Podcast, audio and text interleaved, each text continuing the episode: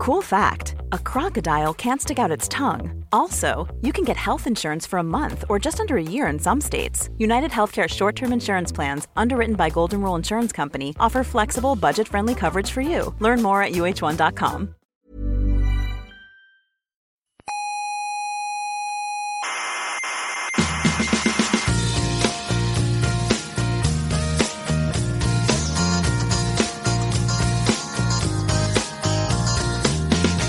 Aquí comienza Coffee Break, la tertulia semanal de la actualidad científica. Y además son muy guapos, muy muy bonitos de rostro, todos los contertulios. Bueno, pero eso da igual, mujer. Bueno, pero si, si son bonitos hay que decir el hombre. Claro, ¿qué más da? O tú, o tú los ves feos. No, no, no. Pues entonces.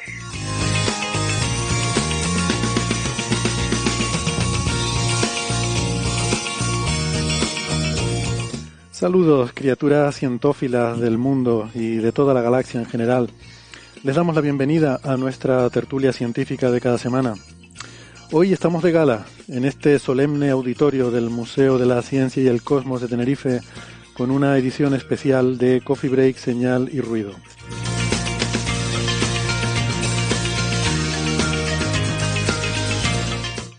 Hoy hemos venido todos bien vestidos, con la ropa más limpia que teníamos en el armario, la, que teníamos mejor planchada, porque eh, vamos a pasear hoy por la alfombra roja de la ciencia, entre el, glamour de los eh, y, los paparazzi, eh, desfilarán las estrellas más rutilantes de la intelectualidad soberbia en este episodio especial monográfico sobre los premios Nobel.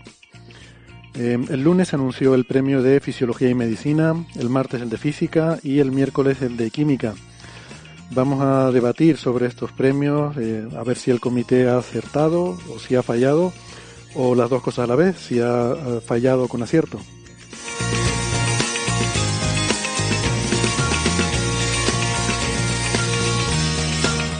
Bueno, con todo eso nos vamos a poner en un minuto. Eh, antes, si me permiten, les recuerdo que además de la radio nos pueden escuchar en Internet, que estamos en muchas plataformas, como por ejemplo en Evox, eh, Spotify, eh, Google Podcast, Apple Podcast, TuneIn y Lecton.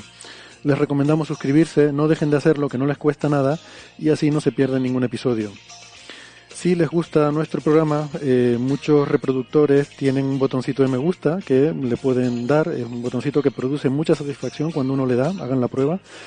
Y eh, pueden encontrar todos los audios de Coffee Break, Señal y Ruido en nuestra página web, que es, les recuerdo, señalirruido.com, con ñ eh, y todo junto, señalirruido.com. También nos pueden seguir en redes sociales, que estamos en Facebook, en Twitter, y gracias a Neferchiti también en Instagram. Y en Facebook está el Club de Fans. Si quieren contactar con nosotros, lo mejor es o bien en redes sociales, eh, o bien para cosas eh, de ámbito más eh, privado, pueden escribirnos a la dirección de correo oyentes señalirruido.com.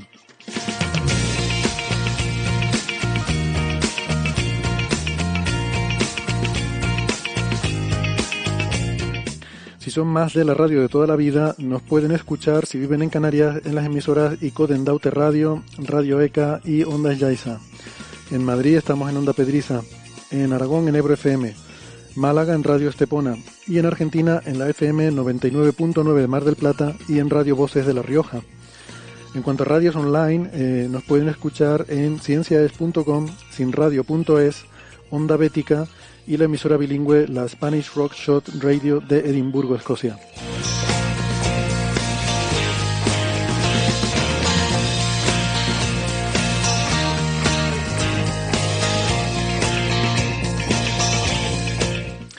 Ronda de presentaciones hoy en esta tertulia virtual. Tenemos en Buenos Aires a Gastón Guiribet, que es eh, profesor en la Universidad de Buenos Aires, doctor en ciencias físicas, experto en agujeros negros, coautor de, de libros también con nuestro amigo eh, José Edelstein. Eh, Gastón, ¿qué tal? ¿Cómo estás? Hola, ¿cómo están? ¿Todo bien?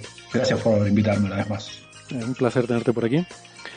Em, tenemos también a Ignacio Crespo en Barcelona, que es, eh, Ignacio es médico. ¿no, estás en Barcelona? ¿Estás no, no, sí, yo ya me muevo mucho. Yo ahora mismo estoy en Madrid. Yo elijo el lugar mm, con más y más problemas y decido mudarme ahí. Si lo recordáis, la vez que me mudé a Barcelona fue cuando estaban quemando contenedores, ¿no? Pues ahora que está Madrid como está, he decidido pues, vivir la aventura aquí. Bueno, como buen médico está bien eso de que vayas además buscando los sitios donde es mayor la incidencia de la pandemia y donde pueda ser más útil tu ayuda por ahí. Así que... Es como un corresponsal de guerra, pues en este caso de, medicina. Em, pues, pues eso, Ignacio es, médico, es divulgador, coordinador de la sección de ciencia del diario La Razón. Em, tiene también, junto con el otro Crespo, con, con Quantum Fracture, el programa de, dos crespos y un chat. En, y ahora se llama distinto, si es que cambia todo muy rápido. Ahora es crespación en la cocina y lo que hacemos es hablar de la ciencia detrás de muchos platos. Cocinamos en directo con una cámara en la cabeza, entonces está todo en primera persona. Qué horror, no me puedo imaginar eso. es, es bastante horrible cocinar en esa situación. Bien, bien. Y también ahora autor eh, de éxito, eh, que ya que has presentado tu nuevo libro, Una selva de sinapsis, que mm, ya sabemos que la neurociencia es una de tus grandes pasiones y, pues nada, ahí has canalizado esa, has dado salida a esa gran... Mira, ahí lo tiene Francis, nos lo, está enseñando. ahí. acabo de hacer spoiler que el tercer eh, participante hoy en la tertulia, o el cuarto si me cuenta a mí, es Francis Villatoro, eh, desde Málaga, profesor en la Universidad de Málaga, eh, físico, informático y doctor en matemáticas, autor del blog de la Mula Francis, ¿Qué tal, Francis? ¿Cómo estás? Muy bien, aquí estamos en Málaga, tranquilos. Hoy hace, como siempre, un día soleado. En Málaga tenemos esa suerte. Y, muy bien, con muchas ganas de hablar de los premios Nobel en la Semana de la Ciencia, en la semana del anuncio de los premios Nobel, que no de la ceremonia, que es mucho más tarde, es el día en que falleció Alfred Nobel. Hmm. Sí, pero ya no pasa uno tantos nervios el día de, es el día del anuncio cuando uno está esperando pegado al teléfono y Total, total para nada, porque yo no sé, no sé, ¿a usted le ha tocado algo, alguna pedrea o alguna cosa? No, no, en fin. Em, pues, pues nada, eh, bienvenidos todos al programa, bueno, bienvenidos también al público, que hoy además es solo gente guapa y, bien arreglada, que solo se ha permitido entrar hoy con ocasión de, esta gala. Y como decía, pues nada, vamos a hacer un monográfico mm, sobre este tema de los premios Nobel, que no sé si está bien dicho, ya saben que monográfico, la etimología viene de un gráfico mono, ¿no? Cuando algo te gusta y dice, oye, está, está mono, pero en este caso no es, no es un gráfico, es un audio. Estamos haciendo un audio aquí.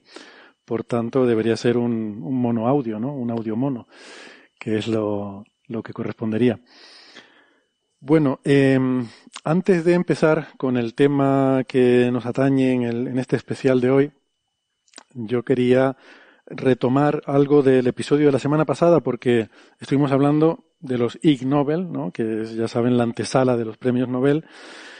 Y allí, pues, eh, uno de los, de los premios que, que, estuvimos comentando era a un estudio sobre la eh, misofonía, que yo, pues, con cierta ligereza, mm, eh, traté diciendo que, parecía algo quizás anecdótico, ¿no? Era, les recuerdo esa especie de fobia a los sonidos producidos por la gente, por ejemplo, al comer o al hacer algún otro tipo de sonidos, ¿no? Y que eso eh, pues molestaba a algunas personas.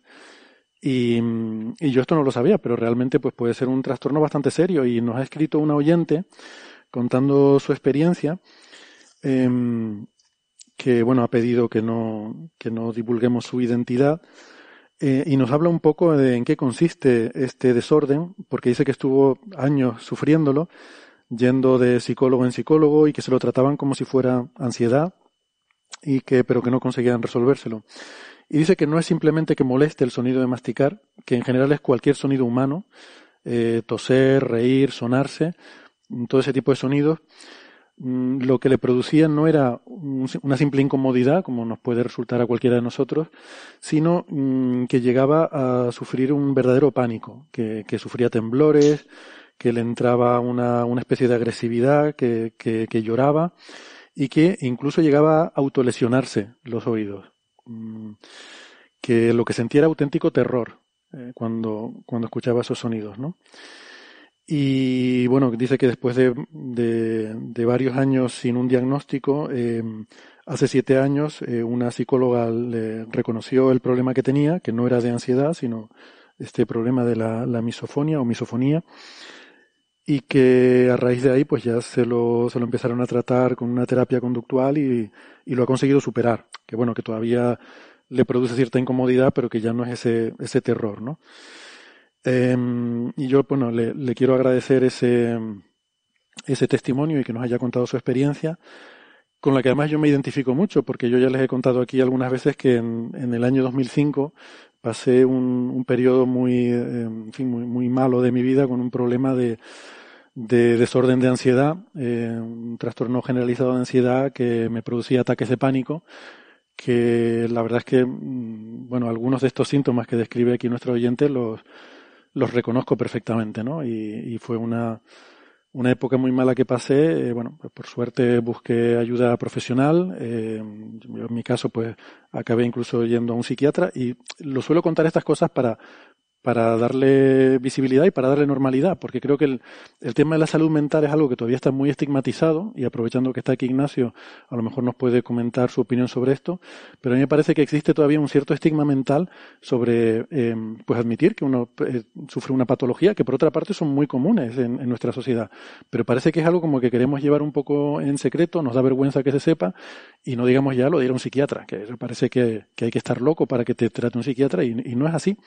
Hay muchos desórdenes que son muy habituales, eh, de, sobre todo de depresión, de ansiedad, que hoy en día eh, la, psiquiatría los puede curar de forma muy, eh, muy sencilla incluso, porque es algo muy, muy conocido, muy extendido y en la mayor parte de los casos eh, se cura. Eh, y entonces, pues por eso a mí me gusta eh, contar esta experiencia y animar a la gente a que si tienen algún tipo de, de desorden, pues que, que no duden en, ir a profesionales, psicólogos, psiquiatras, que no pasa absolutamente nada y que es algo muy normal. Eh, que, bueno, ya digo, esto me, me, pasó a mí en 2005, estuve tres, cuatro meses con tratamiento y desde entonces, pues, pues he estado bien. Eh, se, se, resolvió el problema y llevo 15 años que no he tenido que, que volver a preocuparme por ese tema, ¿no? A pesar de que en aquel momento ya les digo que lo, pasé realmente mal, ¿no? Porque pues estas cosas sufren. Y entonces por eso me gusta cuando, en fin, cuando alguien pues da el paso de, de animarse a, a, contar su experiencia, creo que viene bien visibilizarlo, ¿no? No sé, Ignacio, si, si estás de acuerdo con esta valoración. Sí, sí es necesario porque por desgracia todavía están muy estigmatizados, como dices, todos los trastornos mentales, sean más o menos graves. Tenemos como una barrera que nos impide verlos como lo que realmente son. Es muy fácil empatizar con alguien que de repente tiene un crecimiento anómalo de las células del hígado y que sabes que esas células van a producir una serie de problemas, que van a ir a otro punto del cuerpo, que posiblemente le causen la muerte. Porque es muy visible, es muy tangible. Pero seguimos viendo el cerebro como algo que no es necesariamente material en cuanto a los fenómenos que emergen de él. No vemos la mente o la ansiedad que puede producirse como algo igual de real, lo entendemos como una percepción subjetiva sin un fundamento físico. Y ese es un problema, porque establecemos una barrera. Es como si de repente todos los trastornos mentales no tuvieran el mismo peso, no tuvieran la misma forma de poderse tratar, no tuvieran la misma capacidad de producir problemas y dolor en la gente. Y esto es un error, es un error dualista instaurado en lo más profundo del entendimiento de la mente humana y, por supuesto, del malentendimiento. Es crear, creer que de repente, pues, este tipo de procesos son puras ideas y que no hay un fundamento detrás. Gracias a que conocemos mejor los fundamentos no solo bioquímicos, sino también conductuales que hay en este tipo de procesos, podemos enfocar el tratamiento de forma bastante efectiva, como dices. Eh, las fobias y la ansiedad son muy frecuentes en la gente, tanto por esta miso misofonía que comentaba la paciente, bueno, la paciente se me sale por defecto, eh, la, la, persona de antes, que no, no la oyente, porque no quería decir. decirlo, sí. pues sí, la oyente. Yo es que de repente ahí ya tengo mi, mi cortocircuito. Algún día hablaremos de la polémica que hay en las ciencias sanitarias sobre si llamar paciente, sujeto o incluso cliente, porque las distintas profesiones no se ponen de acuerdo. Pero bueno, la oyente comentó esto y también la ansiedad, como dices tú. Hay tratamientos farmacológicos y sobre todo hay tratamiento cognitivo-conductual que funciona muy bien en estos casos y que en ninguna situación posible tiene que confundirse con ese concepto de, ir al loquero antiguo. O sea, esto es algo muy, muy distinto. Y los psiquiatras, como dices, son importantes, pero sobre todo los psicólogos. Recordemos que dan una primera aproximación, que la terapia cognitivo-conductual suele venir de ellos y que el médico muchas veces está infraformado para abordar estos problemas. O sea, no quiere decir que no sea necesario que el psiquiatra, que es médico, tenga que, que diagnosticarlo y que aportar un tratamiento, pero por supuesto es parcial. Hay que hacer mucho más. Hay también con esta, con este tipo de, problemas de salud, eh, un problema adicional que es el, la culpabilización del paciente, en el sentido de que parece que si tienes algún problema de esto es culpa tuya por algo que estás haciendo mal en tu vida. O sea, cuando alguien, por ejemplo, va al médico con migraña, pues no se le dice, eh, pero es que tienes que, no sé, eh, hacer esto o hacer lo otro. no, pues si tienes migraña y tienes migraña es un problema y hay que intentar resolverlo, ¿no? Pero cuando alguien va con, por ejemplo, eh, sobre todo en el entorno social, eh, sufre depresión, digamos, pues vienen, no sé, la gente bien intencionada y, y, te intentan animar diciéndote, pero hombre, no estés triste, alégrate, mira qué cantidad de cosas buenas tienes en la vida. Pero eso es un error, es decir, la persona no está triste porque quiere. Si, si, no, no es porque le haya pasado algo malo. Si, si, si, fuera así, no sería una enfermedad, sería normal. O sea, si tú estás triste porque te ha pasado algo malo, porque, no sé, ha fallecido un ser querido, eso es lo normal.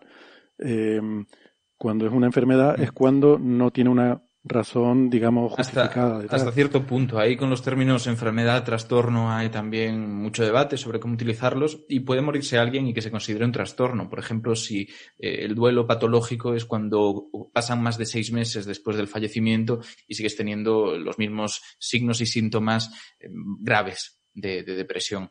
Entonces, esto sí que tendría que tener una aproximación pues ya más sanitaria. Pero, de nuevo, hay muchísimos peros, muchísimas puntualizaciones que hay que tener y es verdad que en muchas ocasiones no depende del contexto ni de tus vivencias, depende de que tienes tu biología y a veces tu biología y tus circuitos, si queremos reducirlo tanto, tus circuitos cerebrales, pues eh, son propensos a desarrollar este tipo de comportamientos y no es bueno ni para ti ni para los que están a tu alrededor, claro.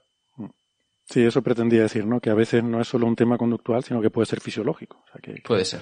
Que igual que, en fin, tienes diabetes porque hay un desequilibrio químico en tu organismo, pues también eh, este tipo de problemas pueden tener también detrás un origen fisiológico, ¿no? Sí. Mm, y porque también además va, asociado a ciertas edades, ¿no? Eh, hay edades en las que es más probable desarrollar este tipo de, de desórdenes, sobre todo la adolescencia, por ejemplo, ¿no? Suele ser una época en la que aparecen y son difíciles de, porque uno todavía no tiene suficiente experiencia de la vida como para darse cuenta de que le está pasando algo, eh, de que tiene un problema, de hablarlo con, con gente que le pueda ayudar, o sea que, bueno, en fin, pues, pues eso, que, que me parece que, que vale la pena desestigmatizar todo, todo lo que podamos este tipo de, de trastornos. ¿no? no sé si quieren Francis o Gastón aportar algo más en este sentido, pero eh, a mí me parece que, siempre viene bien. Solo una cosilla antes de que sigan. Comentan mucho por el chat que lo de cliente les suena horrible. Y antes de que se me malinterprete, a mí también, por supuesto. Pero esto es una cosa que me han insistido mucho eh, compañeros psicólogos. En psicología, en muchas facultades sí que insisten en llamar clientes porque la aproximación es muy distinta. No están tan presentes en la seguridad social como deberían y, por lo tanto, la relación entre profesional y paciente o cliente en este caso, pues evidentemente está ya escorada hacia ese lado capitalista de págame y te trato. Mm. Ya.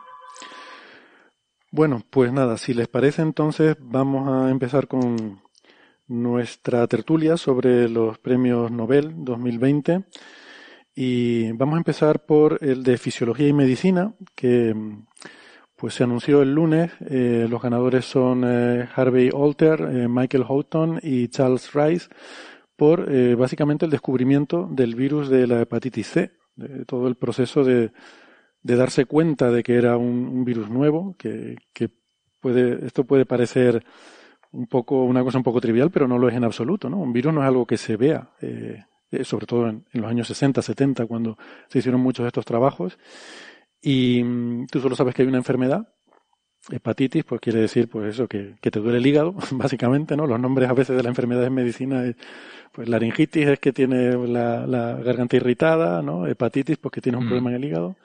Pero hay una tendencia a pedir esto, ¿eh? que conste. O sea, los médicos están en parte molestos, sobre todo los estudiantes de medicina, porque todas las enfermedades o los síndromes sean referencia al nombre del descubridor, ¿no? Hmm. Esto no acaba de gustar porque implica una labor memorística mucho más fuerte. Si de repente te dicen eh, hepatitis de causa autoinmune, pues tú sabes que es una inflamación del hígado, pues un poco por la etimología de hepatitis, y luego de causa autoinmune, pues ya te está diciendo el origen, ¿no? Es que tu sistema inmunitario está atacando a tu hígado por el motivo que sea. De alguna forma, pues esto es algo mejor que si te digo mm, síndrome de Borjave y es que se te ha perforado el, esófago por vómitos repetidos. O sea, es mucho más difícil sacar esa conclusión. Hmm, claro. Eh, bueno, de todas formas, no sé, el tema de tener que memorizar eh, nombres y cosas hoy en día, eh, habiendo Google, pues no, no parece un, un problema tan serio como a lo mejor lo era antes, ¿no? Que igual un estudiante tenía que aprenderse de memoria un montón de cosas.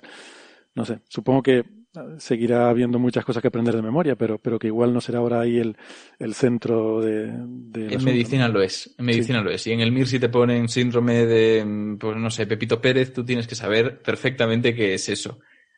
No sé, pues eh, síndrome de Rokitansky, pues tienes que saber qué es eso. Es, es un lío. Pero bueno, lo que, la, la, memoria es imprescindible, siempre. Mm. O sea, si no tenemos memoria, eh, ante un problema difícil, muchas veces tenemos que analizar todas las posibilidades. Y analizar todas las posibilidades requiere un una cierta memoria de todo lo que hay mm. detrás de cada una de esas posibilidades. Si tú solo conoces tres términos, tres posibilidades, pero otra persona conoce siete, es más probable que logre la solución el que conoce siete que el que conoce tres. O sea, la memoria es absolutamente prescindible. Mm. Tener Google no te va a ayudar. O sea, a Google no le das un problema y automáticamente te da la respuesta. Muchas veces tú tienes que usar eh, tu, propio, tu propia memoria y tu propio conocimiento y tu dominio de ciertas herramientas para atacar ese problema con la ayuda de Google. Mm. Ahora está muy de moda decir que, bueno, si eres creativo ya eso llega y no necesitas memoria para nada, pero no es cierto. Como dice Francis, necesitas tener a mano conceptos. No puedes sentarte y decir voy a buscar de forma totalmente aleatoria conceptos por aquí. No, tienes que haberte sentado, haber priorizado ya de forma, pues en cierto modo, mm, subconsciente los conceptos que creías que eran más relevantes, quedarte con ellos y luego tenerlos para ir manipulando, ¿no? Ir creando.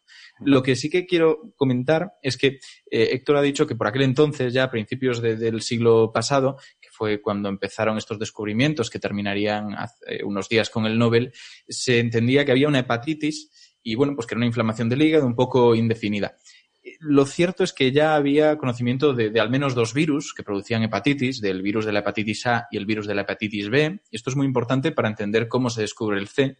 Pero aparte ya había conocimiento de que las hepatitis, que como hemos dicho es una inflamación del hígado, pueden producirse por muchos otros motivos. Pueden producirse, pues como decía, por, por motivos autoinmunes, porque tu sistema inmunitario ataque a tu propio hígado. Pueden producirse por el consumo de determinadas sustancias. Eh, en fin, hay una gran variedad. Y esto es algo relevante para entenderlo, porque lo que encontramos es que en este contexto parecían tener determinado ya el origen, ¿no? De las hepatitis que eran infecciosas. O sea, las hepatitis que podían contagiarse una persona a otra. No se puede contagiar una de origen autoinmune, porque es tu sistema inmune el que está fallando y está atacando mal, al menos a priori, pero sí se puede contagiar una viral, ¿no? Mm. De esta forma, al conocer la A y la B, ellos sabían que, por ejemplo, la hepatitis A, que era pues, un, un virus, un virus concreto, un picornavirus, eh, se podía contagiar sobre todo por vía feco-oral, ¿no? Es por falta de higiene en determinadas conductas, no una falta de higiene que digas que guarras esta persona, sino cosas medianamente normales. No te lavas del todo bien la mano después de ir al baño y eso acaba contagiándose. Eh, evidentemente, zonas eh, deprimidas donde hay falta de higiene y falta de agua, pues tenía todavía muchísima más prevalencia este tipo de enfermedades. Pero por otro lado tenías... Esa es la hepatitis esta, perdona Ignacio, que solemos ver en sitios de, sobre todo en zonas de, desastre, ¿no? O en sitios, zonas muy deprimidas del tercer mundo, donde las condiciones eh, de salubridad son, son muy, muy bajas, ¿no? esa, es la, Vale, por ir, poniendo, por ir poniendo, Tiene una mortalidad muy baja, sí, vamos poniendo un poco el perfil de cada una para entenderlas. Tiene una mortalidad relativamente baja, más o menos pues una de cada 200 personas que la contraen acaban muriendo. Y esto, claro, es una estadística teniendo en cuenta que muchos sitios no tienen el tratamiento adecuado, ¿no? Pero aparte, hay que entender que es una hepatitis que parece que esto es malo, pero en realidad en medicina a veces es bueno, eh, muestra síntomas muy de golpe. Esto lo hemos visto con el coronavirus recientemente. El hecho de que esté mucho tiempo latente, sin mostrar síntomas, hace que sea más difícil de diagnosticar y, por lo tanto, de prevenir. Pues en el caso de la hepatitis A, no solo tiene esa baja mortalidad, sino que como se nota pronto, es fácil poner remedio, ¿no? Lo que ocurre es que no es la única. Hemos dicho que esto era un picornavirus. Resulta que las hepatitis, aunque tengan el mismo nombre, lo tienen porque afectan al mismo órgano, al hígado, pero son virus de origen totalmente distintos. Por ejemplo, tenemos hepatnavirus, que es un hepatnaviridae, creo, que es la hepatitis B. La hepatitis B es bastante diferente. Por un lado, la mortalidad es mayor. Es del orden de dos o cuatro veces superior a la hepatitis A. Pero es que además la forma de contagio es muy distinta Esta es forma de contagio sobre todo sexual, por fluidos, y por vía parenteral. Esto significa por sangre, por pinchazos, eh, por una mala transfusión. Por todos estos motivos, alguien que tuviera en sangre o en fluidos la hepatitis B podría contagiártela. Como vemos, ya eso es distinto. De hecho, es más difícil que se contagie porque no estás constantemente exponiéndote a fluidos de otras personas de esa manera, sí que estás más frecuentemente pues, asociado a, eso, a, contagio fecoral en principio, pero lo que hay que tener en cuenta es que en este caso el, debut, que se llama la enfermedad, es más insidioso, tarda más en aparecer. Pues todo esto se ve polarizado en la tipo C, que luego hablaremos de ella, pero digamos que esto era lo que se conocía. Y se conocía hasta el punto de que se podía detectar para intentar prevenirlo, sabiendo que... Perdona, tanto el A como el B se podían detectar en análisis de sangre.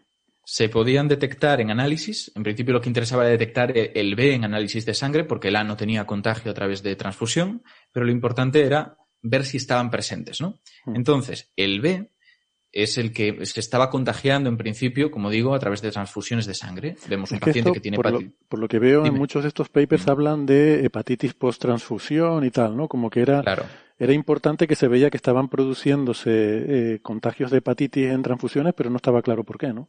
Estaba más o menos claro, bueno, al principio evidentemente no, no se sabía, pero cuando se detecta el virus B ya dicen, vale, pues es que aquí hay un hepatnavirus que está produciendo este tipo de patologías.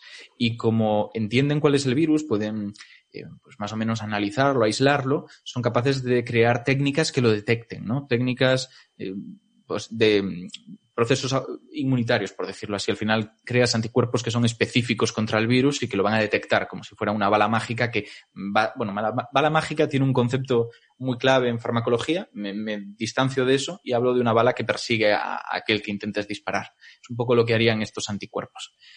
Lo que ocurre es que de repente se dan cuenta de que a pesar de poder detectar a los pacientes que estaban infectados del virus de la hepatitis B y apartar su sangre, intentar no hacer transfusiones de estas personas, a pesar de que creían que estaban limpias ya las bolsas que estaban transfundiendo de sangre en los hospitales, seguía habiendo síndrome posttransfusional. Y esto era la gran incógnita. ¿Cómo puede ser esto posible? Tal vez se nos está escapando algo, ¿no? Tal vez estamos midiendo donde no debemos.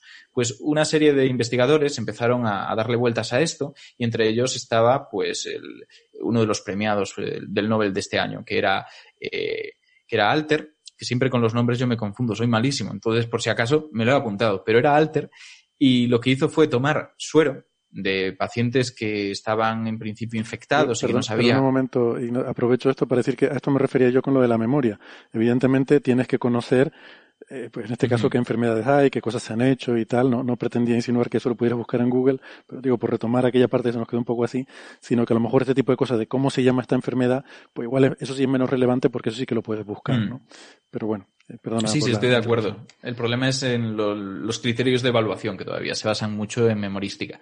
Y es verdad que cuando tienes cinco minutos por paciente, igual conviene que te lo sepas todo de memoria, pero eso es otro problema el, tema es que lo que hicieron Alter y compañía, evidentemente no era el único trabajando en esto, fue tomar suero de pacientes que habían mostrado este síndrome post-transfusional y ver si había en ellos virus, porque al final es lo que compruebas. Dices, vamos a ver, hay mm, hepatitis virus de B o, tal vez A y no lo he detectado y resulta que está contagiando por sangre a pesar de que creía que era imposible. Pues lo buscan y las pruebas dan que no, que no hay nada presente. Y esto es muy extraño, ¿no? Lo que hacen es intentar algo muy clásico. En el estudio de las infecciones humanas históricamente se ha hecho mucho porque antes de detectar la entidad de los virus, saber que había ahí pues unas estructuras bioquímicas complejas, complejas, nos entendemos, que eran capaces de infectar a otros seres vivos, lo que se hacía era ver si había algo, daba igual qué, ver si un fluido era capaz de replicar la enfermedad cuando se lo ponía a otra persona fuera por el motivo que fuera. Y esto es un poco lo que hacen como aproximación inyectándoselo a chimpancés. Y quien haya seguido un poco la historia de estas investigaciones que se han llevado el Nobel puede que se haya sorprendido diciendo, ostras, estos lo hacen con chimpancés, los siguientes lo hacen con chimpancés y el último lo hace con hígados de chimpancés. ¿Qué pasa aquí?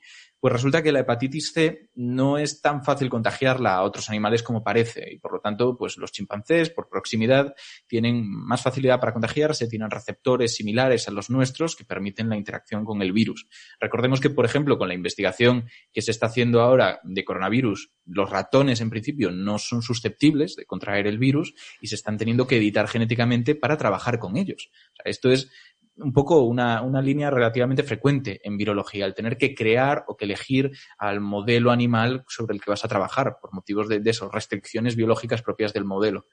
Entonces, lo que ocurre es que consigue que ese suero, en principio, mm, sin ningún tipo de, de partícula vírica ni patológica, pueda contagiar la enfermedad. Y eso le lleva a indiscutiblemente decir, aquí tiene que haber algo. Ya existía la teoría eh, microbiológica de la enfermedad, evidentemente recibe muchos nombres, germinal de la enfermedad y tal, pero la idea es que existen microorganismos que pueden contagiar. Pues en este caso tiene que existir un microorganismo. No sabemos si es bacteria, no sabemos si es virus, evidentemente por pues al final, al principio de parsimonia, dices, conozco muchos virus que afectan al hígado de esta forma, posiblemente sea un virus, pero ahí se queda un poco lo que hace Alter, que parece poca cosa, pero es mucho. Demuestra que ahí tiene que haber algo. Lo que ahora hace falta es no solamente eh, la base teórica para decir, deduzco por abducción que aquí, como pasa algo raro, tiene que haber una explicación y tiene que ser esta, sino encontrar la evidencia que hay detrás, la prueba, si queremos decirlo de forma más rigurosa en español, la prueba eh, que, que, podamos detectar y medir. Y eso es si aislar el virus. A ver si he entendido. Entonces, la clave del trabajo de Alter es decir que lo que transmite esa enfermedad no es ni el virus A ni el virus B. De Hay hecho, otra llama... cosa en esa sangre Exacto. que no es ninguno de Sí, esos sí. dos virus y transmite una hepatitis. De hecho, le llama, porque es el nombre que recibe en ese momento, que es tan, pues, un poco como una hipótesis, eh, virus de la hepatitis no A, no B. Somos muy descriptivos otra vez, como hemos dicho, y eh, es- está diciéndolo Bueno, tal cual. Está diciendo hay algo y no sé lo que es. Si fuera un físico lo habría llamado virus oscuro. Pues me habría gustado más, me habría gustado más. Tiene un poquito más de sofisticación, ¿no? Que lo que hacemos en medicina. Sí, pero, te acaba rápidamente. Hay muchos virus y, y rápidamente tendrías que. En fin, lo de Hombre, a ABC, ver. no A, no B, no sé, da, da más para más juego. Tenéis vuestros trucos vosotros también cuando superáis, ¿no? Un acrónimo. Entonces decís, mm, podríais decir virus muy oscuro, ¿no? Sí, o, virus realmente oscuro. Hmm. Hmm. Pero lo importante en este caso es que ya tenemos un poco la sospecha de dónde está el enemigo y que tiene que existir. Ahí hay algo. Ahora lo importante es saber cómo detectarlo, ¿no? Pues tenemos que aislar. Tenemos que aislar lo que se suponga que hay ahí. Y eso es un trabajo un poco de prueba y error, muy largo, muy tedioso y en el que había mucha gente implicada. De nuevo, estos descubrimientos no ocurren eh, de forma aislada, la comunidad científica, son problemas que más o menos se están planteando en general, están en el aire y mucha gente conjuntamente trabaja en ellos, ¿no? Pues tenemos a Michael eh, Houghton, o Houghton, o como quieran pronunciarlo los que estén por ahí, porque evidentemente tendemos a españolizarlo todo.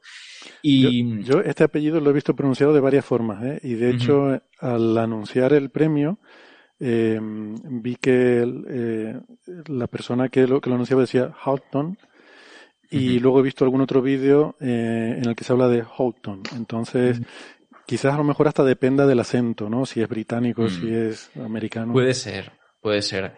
Eh, él es británico, si no me equivoco, mientras que los otros dos son americanos, pero lo importante en este caso es que por mucho ensayo y error, al final consigue aislar el virus, consigue apartarlo y además crear una técnica, por decirlo así, que no es más que encontrar unos anti- anticuerpos específicos contra el virus que permiten detectarlo. Lo que teníamos hasta ahora, al menos, por parte de Alter, era una demostración de que existía algo en el suero, con lo que si de repente un paciente con sus transfusiones contagiaba a otro, tú sabías que de ese paciente no podías tomarle más muestras ni más transfusiones, que tenía lo que fuera. Tenías que descartar mucho y descartabas después de un primer error. Si eso, que es una cosa que se hizo en algunos sitios, podías tomar el suero de ese paciente, inyectarlo a un animal de modelo, el que fuera, en principio que fuera susceptible, y este era el gran problema, que limitaba tanto poder aplicar la técnica de esta forma, y ver si replicaba la enfermedad. Y así antes de arriesgarte a transfundirle a nadie, descartabas la muestra. Pero esto era muy caro, muy poco eficiente. Lo que desarrolló al final Michael Houghton fue la forma de, sin una prueba previa, o sea, simplemente analizando si estaba el virus ahí, sin tener que malgastar y sin tener que poner a nadie ni a nada en riesgo, podía transfundirlo. Esto fue clave, fue clave porque estamos hablando de un virus que era bastante más agresivo que el B. Es un virus que es... mm, Es que esto es complejo porque en medicina, igual que en física, no te van a dar un dato puntual, un número, ¿no? No te van a decir, por ejemplo, es que tengo aquí la tabla porque son muchos datos de todos los virus de la hepatitis. Que la hepatitis B tarda 45 días en mostrar síntomas, ¿no? Te dicen de 45 a 160, ¿no? Pues en el caso de la C, de 14, que puede ser mucho menos, a 180. Esto es un rango mucho mayor que hace mucho más complejo el diagnóstico en algunos casos. Se va a su casa y 180, pues esos son seis meses después, ¿no? Seis meses después tiene de repente los síntomas. Lo que ocurre es que además es muchísimo más mortal. Muchísimo más mortal es que si no lo trato, cronifican un 70% de las veces. Y fácilmente uno de cada cuatro pacientes acaba muriendo si no lo trato. Es serio. Y acaba muriendo además de cosas complejas, porque a diferencia de, la hepatitis A, que no suele tener otras enfermedades asociadas más allá de, la hepatitis, esto puede producir fallo hepático, se te para en el, bueno, no en el momento, pero se te para de golpe cuando llega el, momento, puede producir cirrosis, que al final se va a fibrosar incluso el hígado perdiendo su función, y sobre todo puede producir cánceres específicos, como el hepatocarcinoma. Entonces, esto es ya muy grave. Si lo dejas ir, es una enfermedad que va a acabar contigo. Y esa cronificación depende mucho de que lo puedas detectar a tiempo y dar tratamientos que por aquel entonces no existían. Con lo que este paso que dio Houghton para mí es posiblemente el más determinante. Es verdad que si lo entendemos en un contexto general, saber que tiene que existir algo es bueno para enfilar todos los esfuerzos de muchos equipos de investigación a detectar qué. Pero Houghton fue el que dijo, vale, lo tengo, es esto. Y ya le podemos poner nombre. Y ahí, pues, hepatitis C, empezamos a investigar ya y empezamos a analizar su ADN. Bueno, su, su ARN en este caso, porque la hepatitis B era un ADN. En este caso no tenemos un eh, hepatnavirus, tenemos un flavivirus y ya pues es ARN como el coronavirus que tenemos dando vueltas por aquí. Y, una pregunta, ¿y este virus de forma normal, aparte de transfusiones y operaciones y tal, cómo se, cómo se, cómo se transmite? Es, es, igual que el B en ese aspecto. Es un virus que se transmite por fluidos, mm, que al final vamos a decir, pues eso, por contagio sexual o contagio parenteral. Suele ser muy frecuente en lo que, mm, porque siempre utilizamos, no eufemismos, pero sí palabras muy medidas en medicina, eh, usuarios de vías por droga parenteral, que viene a ser gente que consume drogas pinchándoselas. Esto es muy frecuente que tengan este tipo de, problemas por compartir jeringuillas, por estar trabajando con materiales que no están desinfectados y que entran en contacto con la sangre.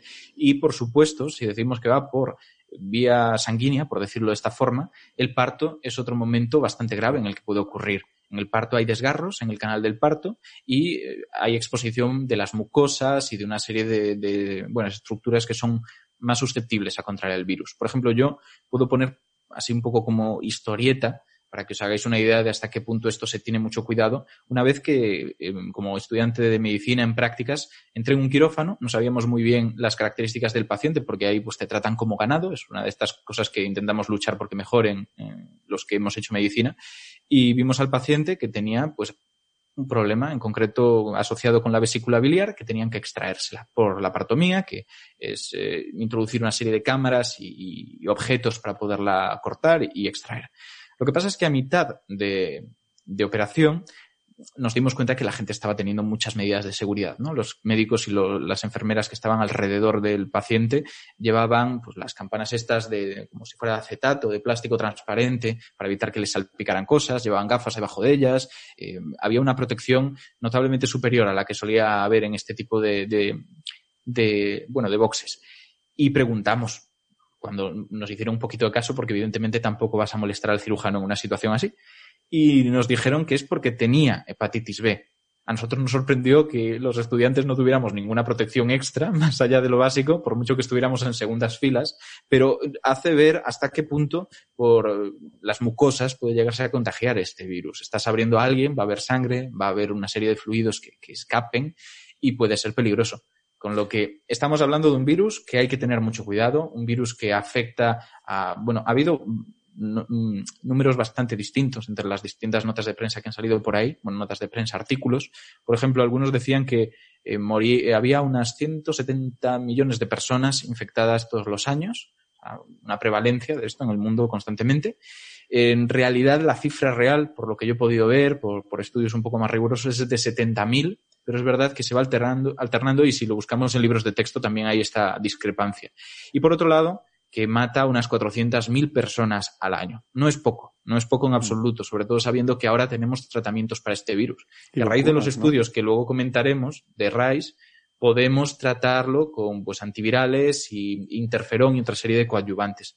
Creo que has dicho vacuna, Héctor. Preguntaba, ¿no? Si también tenemos vacuna contra estos virus. Contra el virus de la hepatitis C, no. A diferencia del virus de la hepatitis A y de la hepatitis B, el de la hepatitis C sigue sin vacuna. Y uno de los motivos es porque es un virus ARN. Ya comentamos aquí que, los virus ARN mutan más mm.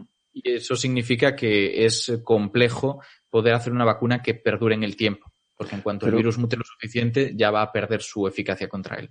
Pero, por ejemplo, los coronavirus también son ARN y mutan mucho y, no mutan tanto. Creo que aquí, me parece que fuiste tú, comentaste una vez que tienen un mecanismo de, de seguridad en la replicación para, para reducir eh, esas mutaciones, ¿no?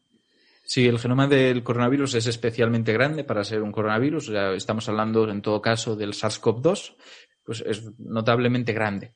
En el caso del virus de la hepatitis C, digamos que no tienen estos mecanismos que hacen más mm, voluminoso eh, la secuencia genética del coronavirus que nos está afectando ahora y que por lo tanto pues no le permiten tener esa estabilidad. Mutan más, mutan lo suficiente como para que haya muchas cepas, muchas variantes y que la vacuna pues dependa de la capacidad de mutación de este virus. Cuando hablamos del coronavirus y de la eficacia que puede tener la vacuna a largo plazo, nos referimos sobre todo a que nuestro sistema inmunitario recuerde durante tiempo suficiente que ha pasado ese virus por él no a que el virus vaya a mutar para escaparse de nuestro sistema inmunitario. En este caso, no nos preocupamos ya de eso. Sabemos que por poco que recuerde nuestro sistema inmunitario al virus de la hepatitis C, nuestro, nuestras vacunas van a durar menos por motivos del propio virus, de su propia, su propia dinámica. Sí, de que cambie.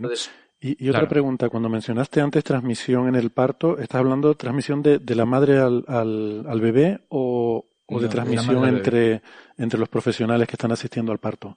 De la madre al bebé. Evidentemente los profesionales, si hay sangre y no tienen cuidados, pues puede, puede ocurrir. Mm. Una Cierto, quería comentar el tema este del, del virus eh, de la hepatitis C.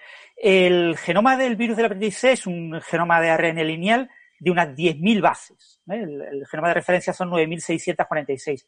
Los coronavirus en general, ¿eh? no solo el SARS-CoV-2, todos tienen del orden de tres veces más, del orden de 30.000.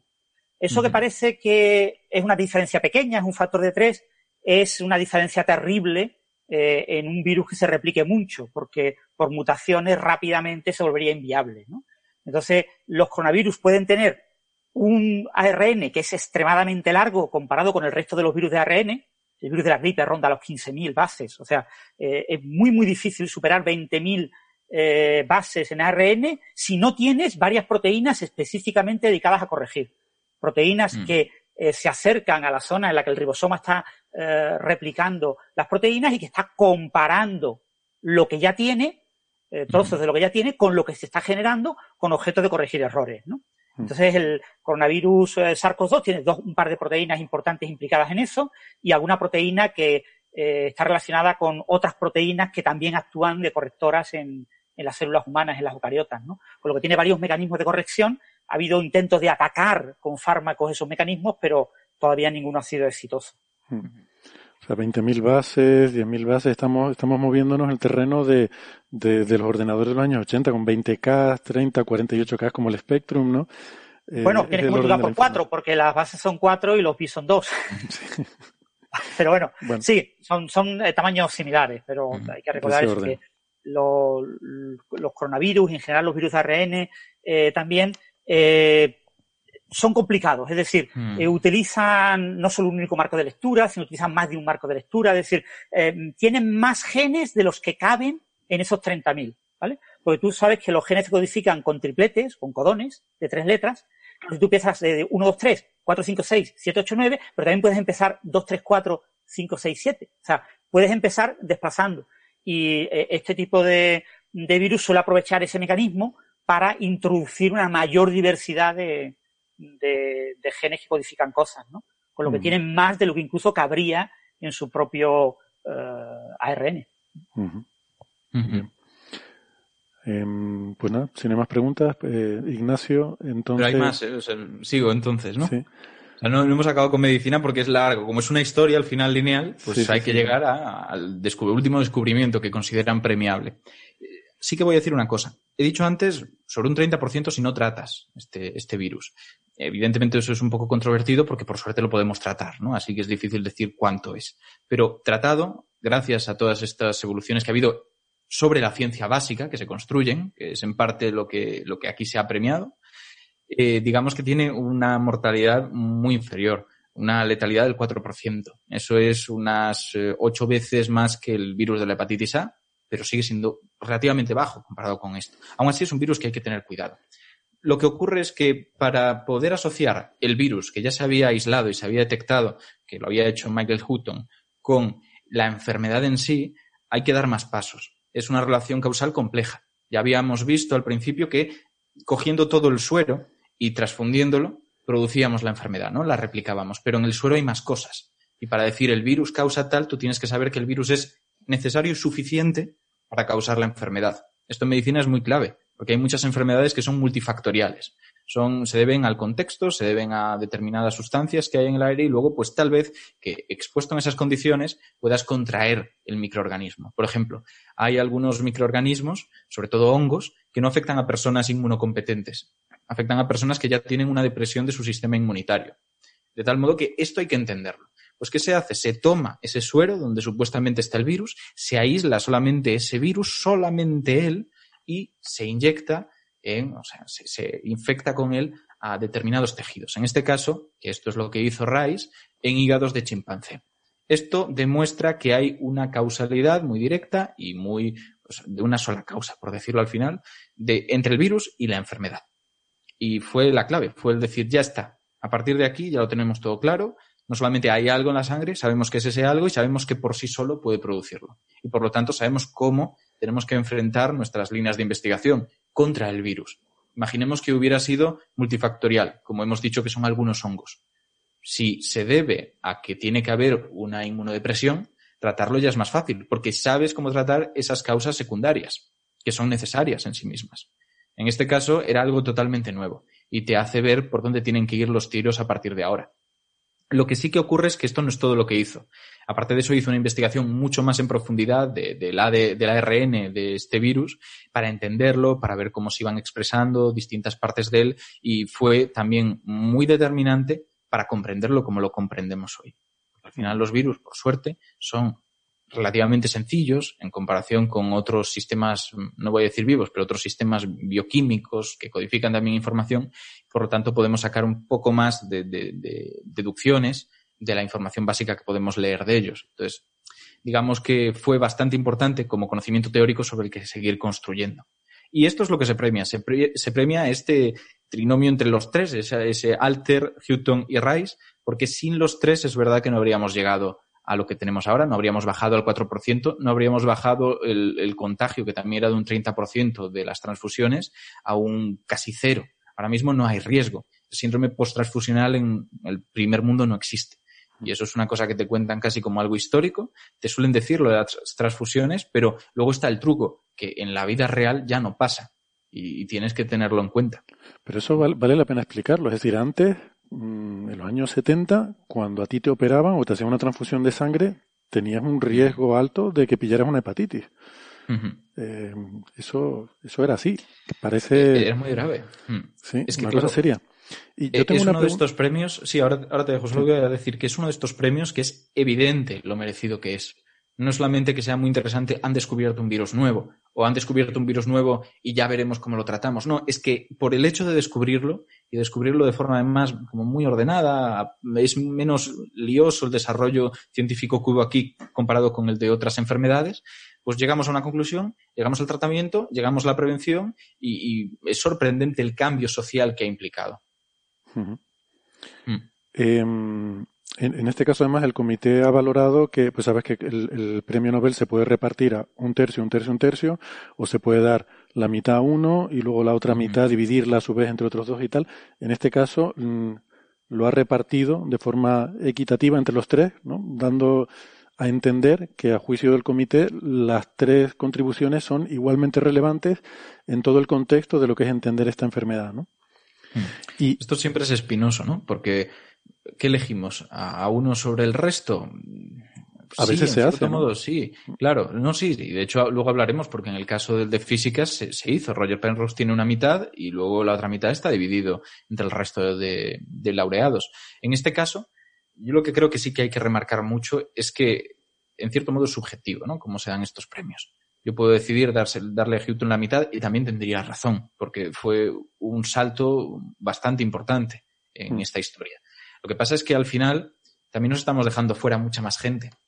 Houghton de esa forma quedaría muy por encima del resto, pero no solo del resto, sino de todos los que están fuera del premio, que son muchísimos hay mucha gente, no solo sus equipos, sino otras líneas de investigación, que gracias a ellos estamos donde estamos. El descubrimiento de la ribavirina y de su combinación con el interferón para empezar a tratar la hepatitis C, a mí también parece tremendamente relevante. Es más, me sorprende que no se le dé a ellos, pero por el hecho de que es mucho más aplicado. A mí me gusta la ciencia básica, bastante más que la aplicada porque me parece más interesante. A mí, egoístamente, de, ponerme a leer y descubrir cosas, me gusta más. Pero yo entiendo que el comité, sobre todo por la intención que tenía Nobel al principio, pueda tener cierta tendencia a premiar más lo aplicado. En este caso me sorprende porque es eso. Nos quedamos en lo básico, que me parece maravilloso, o sea, no voy a discutirlo en ningún momento, pero sí que es verdad que nos dejamos fuera a muchísima, muchísima gente cuya aportación fue igual de relevante para vivir en el mundo que vivimos hoy, donde la hepatitis C en el primer mundo es algo residual, algo absolutamente marginal, no socialmente marginal, sino que ocurre pocas veces.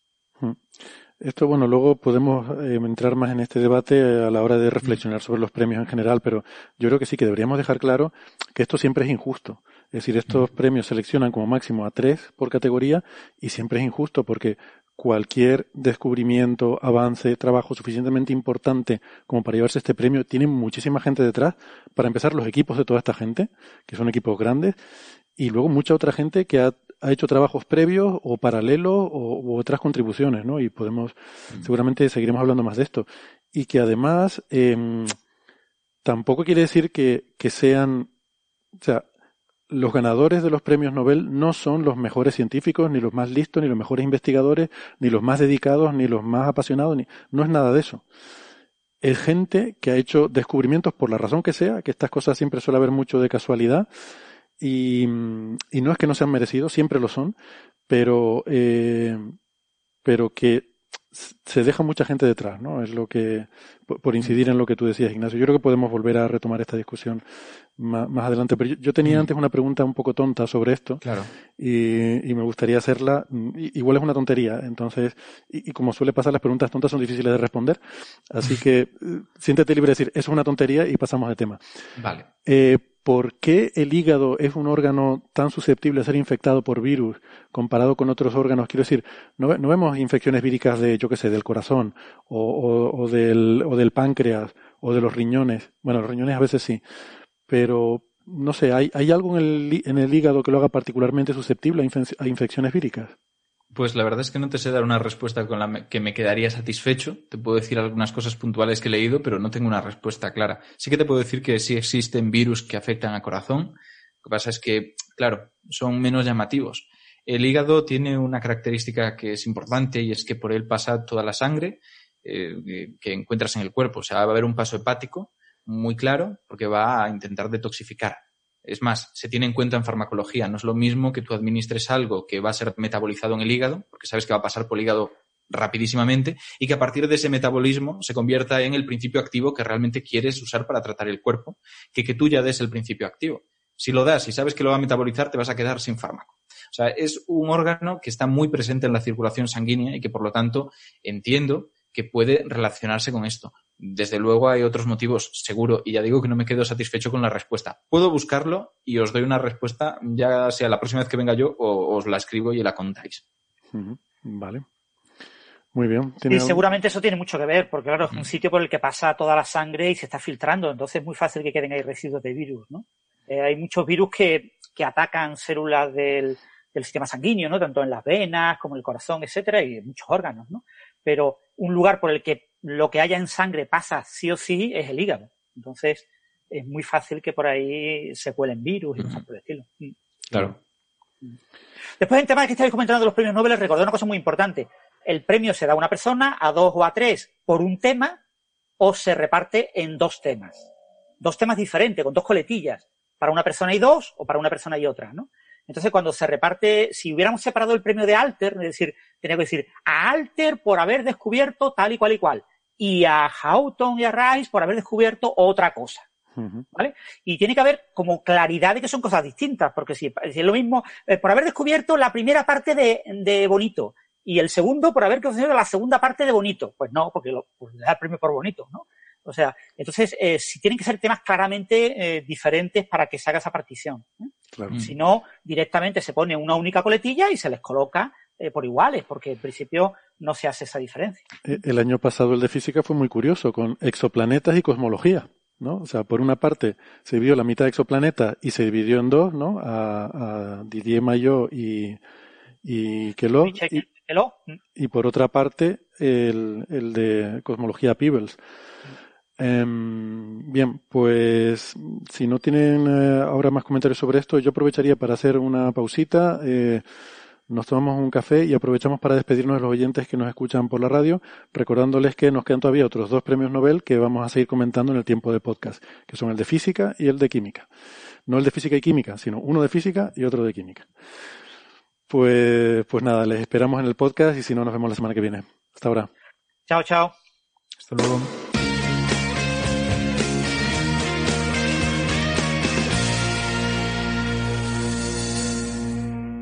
Bien, gracias por seguir acompañándonos. Vamos a ir pasando al siguiente tema y el siguiente tema pues es el Nobel de Física, que nos hace mucha ilusión porque la mitad del premio ha sido para ser Roger Penrose y, la otra mitad se reparte a partes iguales entre Reinhard Genzel, o como, dirían ellos probablemente Reinhard Genzel, Genzel, Genzel, y, Andrea Ghez.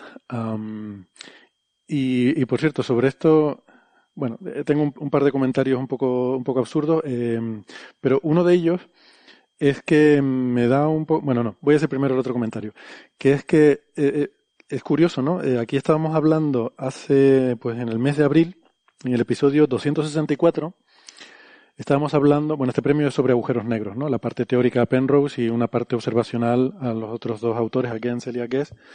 Y justamente estábamos hablando en ese episodio, en abril, el episodio 264, sobre el trabajo del grupo de Gravity, en el cual eh, está Gensel, que es de hecho el, pues no sé si el, líder de, ese grupo, por lo menos esa investigación, sobre esta famosa estrella S2 que orbita el agujero negro del centro galáctico. Y hablando de ese trabajo, el, artículo titulaba algo así como Observación de la precesión de Schwarzschild en esta estrella, ¿no? Eh, que es una predicción de relatividad general. Eh, para, para eh, objetos de este tipo. Y Francis un comentario que me gustaría recuperarlo, ¿eh? si no te importa, Francis, lo voy a, lo voy a rescatar, porque decía algo en ese episodio que, bueno, terminó siendo profético. Y, y, aquí en este clip, en este audio que vamos a, a poner ahora, Francis habla de este grupo, refiriéndose al paper que estamos hablando, que es el de Gensel, y el otro grupo, que es un poco el competidor, eh, que es el, grupo de Andrea Guess, que también había trabajado en observaciones de esa estrella, ¿no? Decía esto. Pero bueno, es la historia. Pero bueno, eh, al grano, la estrella S2 ha confirmado un efecto. Eh, la verdad es que es un trabajo muy, muy bonito el que se puedan confirmar ese tipo de, efectos. Y, y, era un efecto esperado, pero muy importante. Y hay dos grupos en competencia. Está este grupo, el grupo Gravity, y, hay otro grupo y, el otro grupo también tendrá que publicar el resultado y confirmar esto. Entonces, cuando los dos hayan confirmado cinco sigmas, pues ya tendremos una confirmación que hará que cierta gente que nomina al premio Nobel mm, nomine quizás a los autores principales. Mm. Sea, que ya te lo veías venir. Eh, aunque quizás da la impresión de que tú lo esperabas un poco más a largo plazo, ¿no? Cuando decías que se confirma esto a cinco sigmas y tal, pero realmente, mm, bueno, tú ya te veías venir que estos dos grupos se iban a llevar, y además los dos, no uno o el otro, sino los dos, el, premio Nobel. Sobre todo por Andrea Guez. O sea, una de las cuestiones importantes que hay ahora en, la, en el Comité Nobel, que bueno, que está muy bien, ¿eh? que está muy bien que se haga, ¿no? Es favorecer el, el tema de las candidaturas a mujeres, ¿no? Y en física, por desgracia, eh, hay muy pocas mujeres en activo que hayan hecho contribuciones eh, revolucionarias, eh, altamente relevantes y que estén en las lisquinielas de candidatas al premio Nobel. Esto es muy diferente en medicina o en química. En química y medicina hay muchas más, pero muchas más. Y ahí, ahí puede ser más discutible el que haya muchas menos nominadas que, que hombres. Pero en física hay muy poquitas. Entonces, una de las que está en todas las listas era Andrea Guez. sumado al hecho de que el premio Nobel de Física fue particularmente injusto con mujeres que ciertamente lo merecieron y creo que indiscutiblemente como Hu y esa gente y no lo tuvo, ¿no? Entonces quizá haya un poco también de detrito conservador en el, mm. en el premio. Digo. Hay muchas mujeres que merecieron haberlo ganado y no, no lo ganaron. ¿no? Claro. Y, fijaros, ahora mismo es el primer, el único momento de toda la historia de los premios Nobel en el que hay dos mujeres con el premio Nobel de Física vivas. ¿Mm? Nunca han coincidido dos mujeres con el premio Nobel de Física vivas, ¿no? Y ahora tenemos a Strickland de 2018 y tenemos a, a Beth de, este año. O sea que eh, están cambiando las cosas, ¿no? Pero ya te digo, es difícil. O sea, por desgracia, ¿eh? Por desgracia, no tenemos tantas mujeres en física, el porcentaje de investigadoras es bastante menor que el de, el de hombres y eso provoca que entre los grandes genios, pues el porcentaje de mujeres pues también sea bajo, ¿no? Y por eso es difícil encontrar eh, gente a la que nominar. Entonces, entre las pocas que son claras candidatas, pues estaba Goethe y, no era, no era difícil eh, adivinar que iba a recibirlo, nunca sabes qué año, ¿no? Nadie esperaba que este año fuera astrofísica, ¿eh? El año pasado fue a la cosmología y a los exoplanetas. ¿Quién iba a imaginar que este año iban a dar otro premio a la astrofísica? Todas las apuestas iban hacia la física de estado sólido o cosas así, física de materiales. Y luego, por otra parte, está la parte de Penrose, que yo ahí también tengo el comentario de que esto, admito que me produjo un, eh, no sé, un, me, me, bueno, me enfadó un poco porque me, alegro mucho de que le den un premio a Penrose, pero eso quiere decir entonces que toda esta historia que nos habían contado sobre por qué no se le daba a Stephen Hawking cuando, cuando vivía, sobre que, bueno, son trabajos muy teóricos, este es un premio que está entre sus bases fundacionales está el que tiene que ser algo aplicado, que sirva para el beneficio de la sociedad. Entonces todo eso era una milonga sí se podía dar un premio Nobel a un teórico que haya dedicado su vida a estudiar los agujeros negros y, la relatividad general. Entonces se le podía haber dado a Stephen Hawking. Y, quizás la pregunta que surge, que les dejo aquí, les pregunto a ustedes, es si, si, si Hawking estuviera vivo a día de hoy, eh, hubiera compartido este premio con Penrose. Gastón, eh, yo, puedo tener mi conjetura y en eso va mi opinión, que poco importa. Supongo al comité, al comité Nobel no le importa en absoluto, pero eh, en, consonancia con estos dos premios, yo creo que si no tuviese que separar estos premios en dos, yo creo que sí, que en efecto, si Hawking estuviese vivo, tendría que haberlo compartido con, con Penrose. Más allá de que el resultado particular de la leyenda, que siempre es una excusa, es un artículo de fines del 64 en el que Hawking no participa, pero ciertamente eh, eh, está en el linaje teórico que luego continuó eh, el trabajo de, de Hockey y Penrose. Así que yo creo que bien hubiese cabido eh, darle el premio a los dos en ese sentido, o haber dado este premio tres años antes, cuando Hawking estaba vivo. Y si uno quería luego darle un premio a, a Gensel y Guess, que sin duda lo merecen, bueno, quizá podría haberse le dado también a Jeff Doleman por la fotografía de M87 estrella, eh, M87 estrella el año pasado, ¿no? Que si bien no es el centro galáctico, está en consonancia ¿no? con eh, la leyenda de haber descubierto la existencia de agujeros negros supermasivos en los centros galácticos, que es la leyenda del Nobel. Yo creo que hubiese partido este premio en dos, uno tres años atrás, cuando Hawking todavía estaba vivo, y otro eh, incluyendo a Doleman en, este, en esta terna imaginada por mí. Esto es una cosa sorprendente, que a mí me ha sorprendido también, ¿no? Y es el hecho de que se haya saltado por encima del telescopio de horizonte de eventos, de esa imagen de M87 estrella, eh, para ir a la astrofísica, ¿no? A esto, eh, a la, bueno, al estudio de esta estrella S2 y el agujero negro supermasivo. Cabe, cabe decir que la, la película tomada del movimiento de estrellas en el centro galáctico, en el centro de nuestra galaxia, eh, esta órbita de 16 años de S2 en torno al agujero negro del centro galáctico es anterior. Si uno quiere respetar eh, esa, esa, suerte de historicidad, está bien dárselo primero a ese resultado, ¿no? que ya era abrumador, una película de la órbita de estrellas en torno al centro galáctico, donde claramente hay un agujero negro. Claro, la fotografía de la silueta de un agujero negro que está dos mil veces más grande y es dos mil veces más, más grande, es quizá, eh, al menos para, quizá para nosotros, creo que lo compartimos mucho más eh, interesante, no sé, de algún punto de vista. Pero bueno, respetando esa historicidad, me parece bien haberse dado primero a, los que observaron el movimiento de S2 en torno a Sagitario Estrella, ¿no? Pero bueno, yo encontré el resultado de la fotografía de Event Horizon Telescope de Doleman y su equipo el año pasado mucho, mucho más, eh, eh, no sé, excitante. No sé si excitante son. También hay una cuestión importante recordar, el tema de las candidaturas. Eh, el EHT eh, y, por supuesto, eh, su líder, Dolman, han empezado a recibir candidaturas este año pasado. ¿vale? Porque las fotografías de principio de año, ha dado tiempo, porque las candidaturas se, se, recopilan entre septiembre, finales de septiembre y principios de enero, o finales de enero.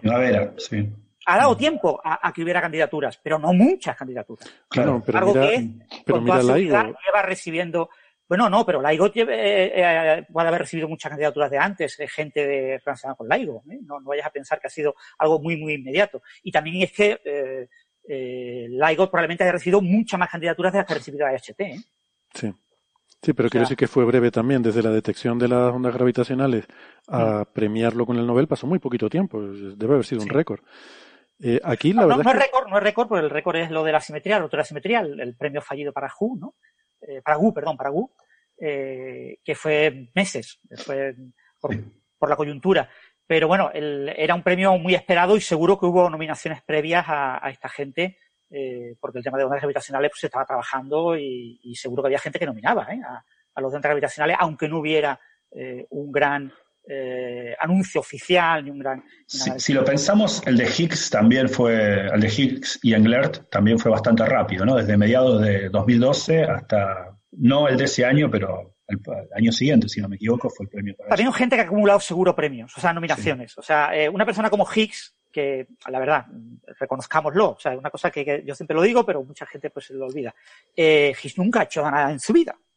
¿Vale? O sea, Higgs ah, escribe dos o tres artículos y abandona la investigación. Trabaja entre 1964 y 1966, después de haber hecho la tesis doctoral unos 10 años antes. O sea, eh, Higgs no ha hecho absolutamente nada en su vida, no ha defendido para nada el campo de Higgs. Pero ha tenido la chorra de que por casualidad la persona que tenía que dar la charla en un congreso en 1972, eh, el único que tenía cerca era Higgs. Y le preguntó, Higgs, coméntame la historia de la rotura de simetría. Y Higgs le dijo, Mira, no tengo ni zorra idea de cuál es la historia de la rotura de simetría. No tengo ni idea de qué va eso. Solo te puedo contar lo que yo hice. Y se lo cuenta. Y entonces este señor que tenía reciente esa historia dice, y Higgs hizo tal, y no sé cuánto, y el campo de Higgs, y la partícula de Higgs, y todo de Higgs. Y de repente, eh, en un verano, la gente joven conoce la rotura de simetría única y exclusivamente por Higgs. Nadie conoce a Kibble, nadie conoce a Bruno Engler, o a Anderson, o a todas las personas que trabajaron. Sin Kibble Kibel fue el gran desgraciado de ese premio, tenía que haber recibido el premio, es el que realmente trabajó, el que realmente puso a Salam a trabajar en el tema, el que provocó que Weinberg al final acabara usando el modelo de Higgs. O sea, sin... Bueno, eh, Engler, también es alguien que sigue trabajando activamente claro, a, a, su edad. Y, sí. Engler y Brut siguieron trabajando toda la vida sobre la parte supersimétrica, ¿no? La parte de extensiones mm. del modelo y reivindicaron mucho el tema, ¿no? Eh, pero Higgs nunca hizo nada sea, Gis se divorció de la mujer y estaba tan enamorado que dejó de dar, solo se dedicó a dar clases y a, y a rascarse la barriga. Bueno, pues yo no, no tenía idea de nada de esto. Esto parece que merita un, dedicarle algo más de tiempo a, a bueno, el, este Higgs, pero bueno. el, el, en 1966, que fue el último científico que hizo Higgs, fue la famosa gira que hizo por Estados Unidos, que dio varias conferencias eso es lo único que publicó y eran resúmenes de lo que se había hecho en el 65 y 64. Y ya no volvió a hacer nada más. No investigó nunca nada más. No publicó nunca nada más. ¿Vale? Tiene un índice H absolutamente paupérrimo, porque no, no, ha hecho nada, no ha escrito artículos. vale, vale. Bueno, eh, está bien. Pero pues vamos al, al premio. Eh, sí, probablemente sí, le... la imagen de HT que acabe conduciendo al, al Nobel porque acabarán teniendo un Nobel. O sea, la, la colaboración EHT yo creo que sí que acabará obteniendo un Nobel. Eh, será cuando empecemos a hacer física de verdad con las imágenes de EHT. Porque no estamos haciendo física. Porque ahora mismo la sombra del agujero negro depende fundamentalmente de la masa, no depende del spin. Eh, estudiar, lo que queremos es estudiar los agujeros negros. Y las imágenes del telescopio del horizonte de eventos nos van a permitir estudiar los agujeros negros como nunca antes hemos podido. Pero cuando pasen unos años aumente la resolución, tengamos nuevas técnicas de análisis, hay que esperar, hay que ser pacientes. Esa idea de por qué es una noticia muy famosa durante un año tiene que recibir el Nobel, no. Hmm. No va a recibir el, el Nobel. Recibirá el Nobel por este trabajo, ¿eh? por el primer trabajo. Pero eh, lo recibirá una vez que esto se convierta en una herramienta que los astrofísicos usen para estudiar pues, el spin y las propiedades del disco de acreción y del agujero negro que ahora mismo no podemos hacerlo. De, todas formas, Francis, aumentar la resolución no, no veo muy mucho, mucho más. No parece, quizá la longitud de onda, yéndote a longitudes de onda más cortas. Sí, aumentar, aumentándolo a 300 y, 300 y tantos de gigahertz, por ejemplo. ¿no? La, imagen es de 230 gigahertz. Obviamente no estamos hablando de aumentarlo un orden de magnitud, pero sí mejorarlo mucho. Eh, de unas decenas de microsegundos de arco a, una decena de microsegundos de arco. Vale, o sea, un factor, es, un factor, pero no va a ser, no va a ser órdenes de magnitud. Sí, pero es un factor importante, entendiendo que estamos ya resolviendo eh, regiones comparables con el horizonte de eventos, ¿no? Un, factor ahí es importante. Vale, o sea, ¿crees pero, que... pero, pero mi augurio, augurio es que no va a ser un premio Nobel cercano. Es decir, puede que tengamos que esperar unos 15 años para que esto se reciba el premio Nobel, ¿eh? Bueno, por suerte Shep es joven. Claro, claro.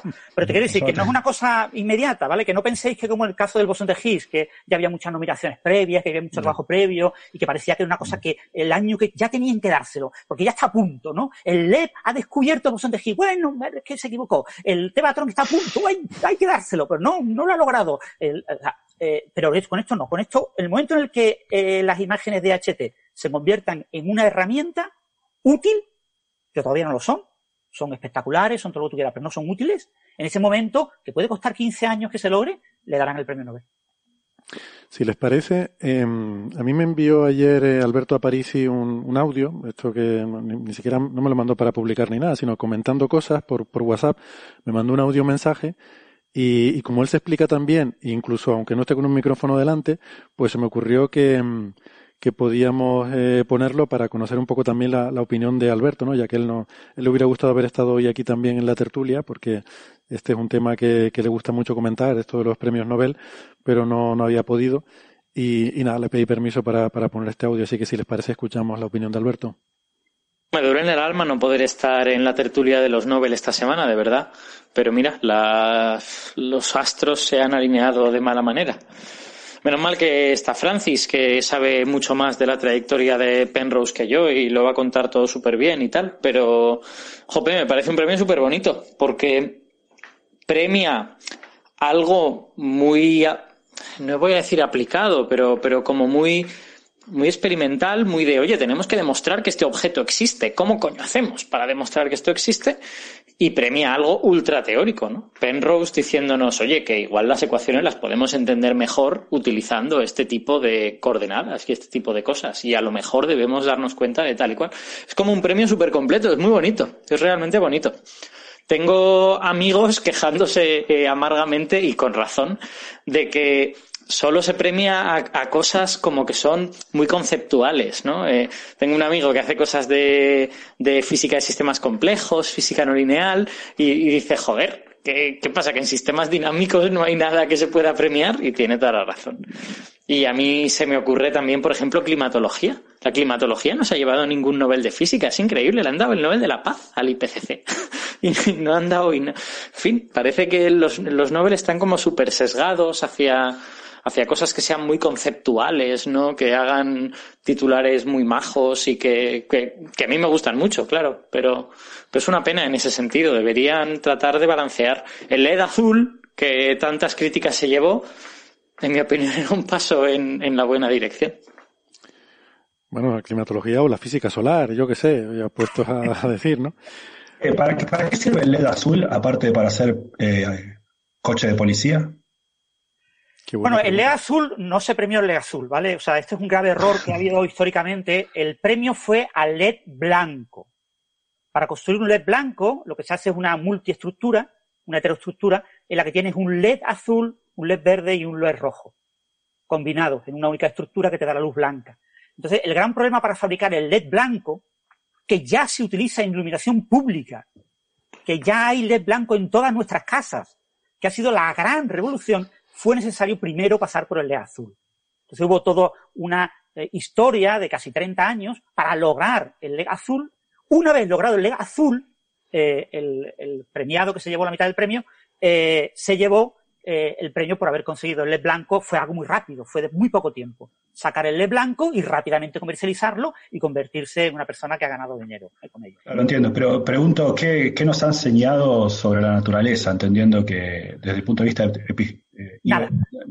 etimológico incluso es lo que un premio Nobel Nada, de en física principio- significaría. en ¿no? principio Quizás nada. por ahí venga un poco. No, tiene, no No. tenga que ver con titulares rimbombantes ni con sesgos eh, de dextros académicos, sino con la filosofía eh, del Nobel en, en cuanto a premiar eh, un resultado que nos enseña algo sobre la naturaleza. Pero, pero es que yo Bueno, creo... eso no es verdad, ¿vale? O sea, no es verdad, Gastón, no es verdad, no está escrito en ningún sitio que el premio Nobel premie a algo No, que esté estoy de acuerdo. aporte algo de la ciencia. Lo que pone explícitamente el testamento de Nobel es que tiene que ser algo que cambie a la humanidad, algo Bueno. que afecte a la humanidad. Y los desarrollos pero- tecnológicos, como la radio, como el radar, como los grandes avances tecnológicos, era lo que tenía en mente Alfred Nobel cuando pensó en el premio Nobel de Física. Cosas como la radioactividad, cosas como los rayos X. Nunca pensó en que se dieran los premios a descubrir un agujero negro o a ver No. un telescopio un exoplaneta. Eso nunca de se pensó como Estoy de premio. acuerdo, pero no estoy de acuerdo en que no esté escrito, porque depende de cuán exégeta uno quiera ser. La, la mera palabra física significa eso. Sí, bueno, ya si quieres llamarlo así, pero el, el- el- Así que está escrito. Vale, se acepta. Pero que te quiero decir que en principio la idea original era que fueran cosas que repercutieran en la sociedad y que tuvieran un, un objetivo. El premiar a, a cosas que eh, no tienen un objetivo, una aplicación clara y que impactan de forma clara en la tecnología y en la eh, buena calidad de vida de las personas no era el objetivo de Alfred Nobel. Alfred Nobel era famoso por el tema de la dinamita y lo que quería era limpiar su nombre que quedara eh, esa mancha, ¿os acordáis de la famosa necrológica que le hicieron porque se murió su hermano, el gran eh, petrolero ruso, ¿no? Que aprovechó el petróleo de Rusia. Se muere el hermano, eh, Alfred Nobel nunca había estado en Suecia, él no, no iba nunca a Suecia. Estaba en París, obviamente, él vivía en París. Y, y se encuentra con la necrológica en los periódicos de París. Nadie sabía que existían tres hermanos Nobel. Y que se ha muerto uno, pues se ha muerto el que vive en París. ¿Quién vive en París? Pues Alfred. Pues ha muerto Alfred Nobel. Y lees en un periódico por la mañana que tú te has muerto. Y que además no solo te has muerto, es que eres un cabrón. Porque además has matado a no sé cuánta gente, porque todo lo que te has inventado ha servido para los militares, porque has destrozado la vida de cantidad de personas, eres la peor persona del mundo. Y entonces eh, tienes al lado a tu pareja, que es una, bueno, de la, eh, eh, ¿cómo se llama esto? Eh, la, la realeza no, lo- los otros, los que tienen título. La italiana. Nobleza. La de la aristocracia. nobleza italiana y ella te dice, mire, ¿por qué no creas un premio Nobel? Y así unos premios en tu honor para limpiar tu nombre, que estaría muy guay, no sé qué, no sé cuánto. Y él crea los premios en su testamento. Y después ella le dice a él, eh, pero mm, se te ha olvidado algo. Es que yo también tengo que recibir un Nobel. ¿Cómo lo hago? Ah, ¿por qué no creas también un premio de la paz? Reformas el testamento, añades un premio de la paz y que yo sea una de las candidatas, ¿no? Vale, vale. Y, y así tenemos el premio Nobel de la paz que surgió después de los otros premios. Pero el objetivo de los premios era limpiar su nombre y limpiar su nombre aportando cosas. Entonces, todo el que aportara cosas a la humanidad y que hiciera progresar la humanidad de manera limpia, de manera sana, de manera no militar, no lo que esa eh, nota de prensa había contado de, de- de su muerte, pues es lo que pretendía Alfred Nobel. Entonces, bueno, es verdad que los premios después se convierten en lo que el Comité Nobel quiere, pero mm, el, objetivo original era premiar cosas tipo el LED azul, el LED blanco, en lugar de premiar cosas tipo eh, un teorema matemático sobre los agujeros negros en relatividad general. Déjame No, preguntar, no, no sé si Ignacio tiene algún comentario, alguna pregunta sobre algo de esto que hemos estado... No, ¿Cómo yo estoy bastante de acuerdo con, con Francis. Al final se busca que haya esa aplicabilidad por la historia propia de los premios. Pero, pues evidentemente yo ya dije antes, a mí me tira la ciencia básica y no me voy a quejar porque sean excepciones. Pero es verdad que no está necesariamente dentro de la filosofía y dentro de la tendencia que ha mostrado el Nobel durante tantos años el premiar a lo que tiene valor en sí mismo, un conocimiento en sí mismo. No es tanto esa epistemología, como estaba comentando Gastón, como simplemente la praxis que se asocia a ella. Yo tengo que decir que a mí me sorprende la deriva que lleva en los últimos años el premio. O sea, me sorprende, me gusta, porque a mí me gusta, a ver, yo estudié astrofísica, o sea, claramente me interesan cosas que no sirven absolutamente para nada, pero que estimulan la imaginación y, que te, te hace plantearte dónde vivimos y quiénes somos y esas cosas, ¿no? Eso me gusta. Eh, pero el premio Nobel nunca había sido sobre eso, había sido pues eso que estamos hablando, el LED azul, en fin, cosas que tienen que ver con mejor, nuevos materiales, si quieres incluso investigación de física fundamental, de física de partículas, porque eso puede llevar a entender mejor, a, poder manipular mejor el mundo subatómico, no sé, que hasta siempre se dice, ¿no? Que lo que hemos aprendido de la física cuántica está detrás de todo lo que hace nuestra vida cotidiana hoy en día con los ordenadores, los semiconductores y todo eso. Al final lleva mecánica cuántica ahí detrás, ¿no? Llevamos unos años en los que tenemos premios Nobel de ondas gravitacionales, de agujeros negros, de, de o sea, de, cosas que son como muy, bueno, decía Alberto, conceptuales, ¿no? Eh, que incluso para un astrofísico son, son cosas efectivamente muy abstractas. Y, y no me quejo, me encanta, pero me sorprende y me parece que está cambiando, que esto, que como que las reglas del juego están cambiando. Y supongo que va siguiendo un poco también el, el interés mediático y el interés de la gente. Es decir, que a la gente seguro que recuerda más el premio Nobel de las ondas gravitacionales que, el del LED azul, ya que estamos hablando de eso, ¿no? Pero, ¿cómo no lo vas a recordar más? O sea, no es una cuestión solamente. A ver, dejémonos de joder. Sí, sí, pero, pero que no, que no es por. Las perturbaciones del, del mismo espacio-tiempo pueden ser detectadas a una escala menor que el protón, generadas por dos astros que existen a miles de millones de años de nosotros, o lo que usa la policía para molestar a adolescentes. O sea, eh, Sí, sí. No, pero si yo. Si yo... Le, pierde, le pierde a Gastón la pasión. No, no sí se nota. Eh, no, lo, cierto es que eh, tenéis que recordar que en los eh, primeros 20 años del premio Nobel, el premio Nobel era un premio absolutamente intrascendente, ¿vale? Una cosa absolutamente ridícula y había rumores, por ejemplo, el famoso este de Einstein de su eh, divorcio con, con Mileva, ¿no? En el que puso explícitamente, como todo el mundo dice que me va a dar el premio Nobel, pues seguro que me lo van a dar, y porque este premio se lo dan a todo el mundo. Y, y cuando me lo den, pues eh, el dinero para ti, ¿no? Y para que cuides nuestros hijos muy bien, ¿no? Porque están los pobrecillos tan regular. Y, y muy bien, pues yo me dedico a mis cosas, ¿no? Eh, cuando a, Alfred Nobel, eh, perdón, a, Einstein le dan el premio Nobel, eh, él no va a recoger el premio Nobel, no se va a molestar a recoger el premio Nobel. Le pilló de camino a Japón en un barco, pero él ni molestarse en ese asunto, es una cosa irrelevante, que lo recoja al que le dé la gana, que me da lo mismo. Para mí no es el dinero y yo no quiero aparecer ahí. Pues este premio no, no, no, es, irrelevante. En 1921 le iban a dar el premio a Albert Einstein porque era el único que estaba recibiendo un número grande de nominaciones. Todo el mundo estaba nominando a Albert Einstein. Había que darle el premio Nobel a Albert Einstein pero en el comité se negaron a dárselo, ¿no? El, gran opositor, Wolfman, o así se llamaba, era un oftalmólogo que recibió el premio, un oftalmólogo que recibió el premio Nobel de Medicina y el de Física, estando él como miembro en el comité que daba el de Física. Y que iba a ser la primera persona que recibía el mismo año dos premios Nobel. Porque la óptica física. Ah, en el mismo, en el mismo año. En el mismo año. Entonces, él dice que él eh, bueno, prefirió eh, no recibir el de física, solo el de medicina, eh, hizo ese favor a, la humanidad, él se quedaba solo con el, con el de, medicina, ¿no? Y solo le dieron el de medicina, ¿no? Y después, claro, por supuesto, se quedó como miembro del Comité eh, Nobel de Física hasta el 29, estamos hablando de 1911, ¿vale? Y, y, este hombre pues, era un antirrelativista y decía que las tonterías que contaba Einstein que no merecían nada, porque él había escrito un artículo, porque los oftalmólogos, como bien sabe Gastón, los oftalmólogos son expertos en relatividad, ¿vale?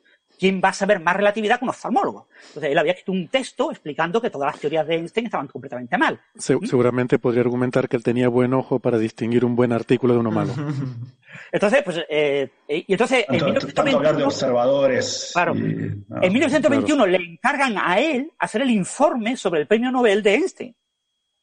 Y él hace un informe diciendo, sí, es la persona que más nominaciones recibe, pero su trabajo es una basura. Está claramente demostrado que es una basura y de hecho yo tengo un artículo que dice que es una basura. O sea que esto no se le puede conceder. Tuvo una gran pelea diciendo, es que no le podemos dar el premio Nobel a nadie, porque se nos va a ver el plumero. Se nos va a ver el plumero de que este premio es una basura y de que mm. necesita dárselo a la persona más nominada que todo el mundo cree que, porque claro, el resultado del, del eclipse solar eh, fue un resultado súper espectacular que llegó a todos los medios y Einstein se convirtió en una enorme figura. Entonces había que dárselo. Y entonces en 1922 dicen, es que hay que dárselo. hubo unas peleas internas, y entonces tras esas peleas internas se decidió, bueno, vamos a hacer una cosita. Se lo damos a Einstein por otra cosa.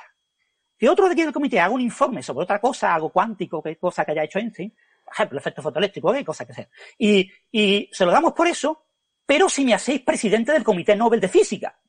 Y a partir de 1923, este señor ya era, como oftalmólogo, presidente del Comité Nobel de Física. La persona que más poder tenía en el Comité Nobel de Física era un oftalmólogo. ¿Vale? O sea, os quiero decir un poco cómo eran los premios Nobel en aquella época, porque a veces pensamos que ahora no, ahora es completamente diferente. Ahora tú reconoces a los, a los físicos que salen a, anunciar el premio y en función del físico que es, sabes por dónde van a ir los tiros. Claro, justo en el momento, en minutos antes de cuando van a, anunciar el premio, pero ya los conoces. Pero en aquella época esto era muy, muy diferente a como es en la actualidad, ¿no? Ha cambiado muchísimo. Hmm. Es que, bueno, también el, el, bueno, una cosa que suelo decir es que el, premio prestigia al premiado, pero también el premiado prestigia al premio, ¿no? Entonces, eh, por eso digo que la, trayectoria del, del, Nobel para convertirse en el premio de referencia es porque a lo largo de la historia eh, han ido seleccionando eh, a quién se lo van a dar de forma que tenga mucha repercusión. Entonces, el factor de, el factor mediático evidentemente juega su papel también. Mm, y hoy en día, pues hay que reconocerlo. O sea, este tipo de, de cosas conceptuales, como decía Alberto, son muy mediáticas.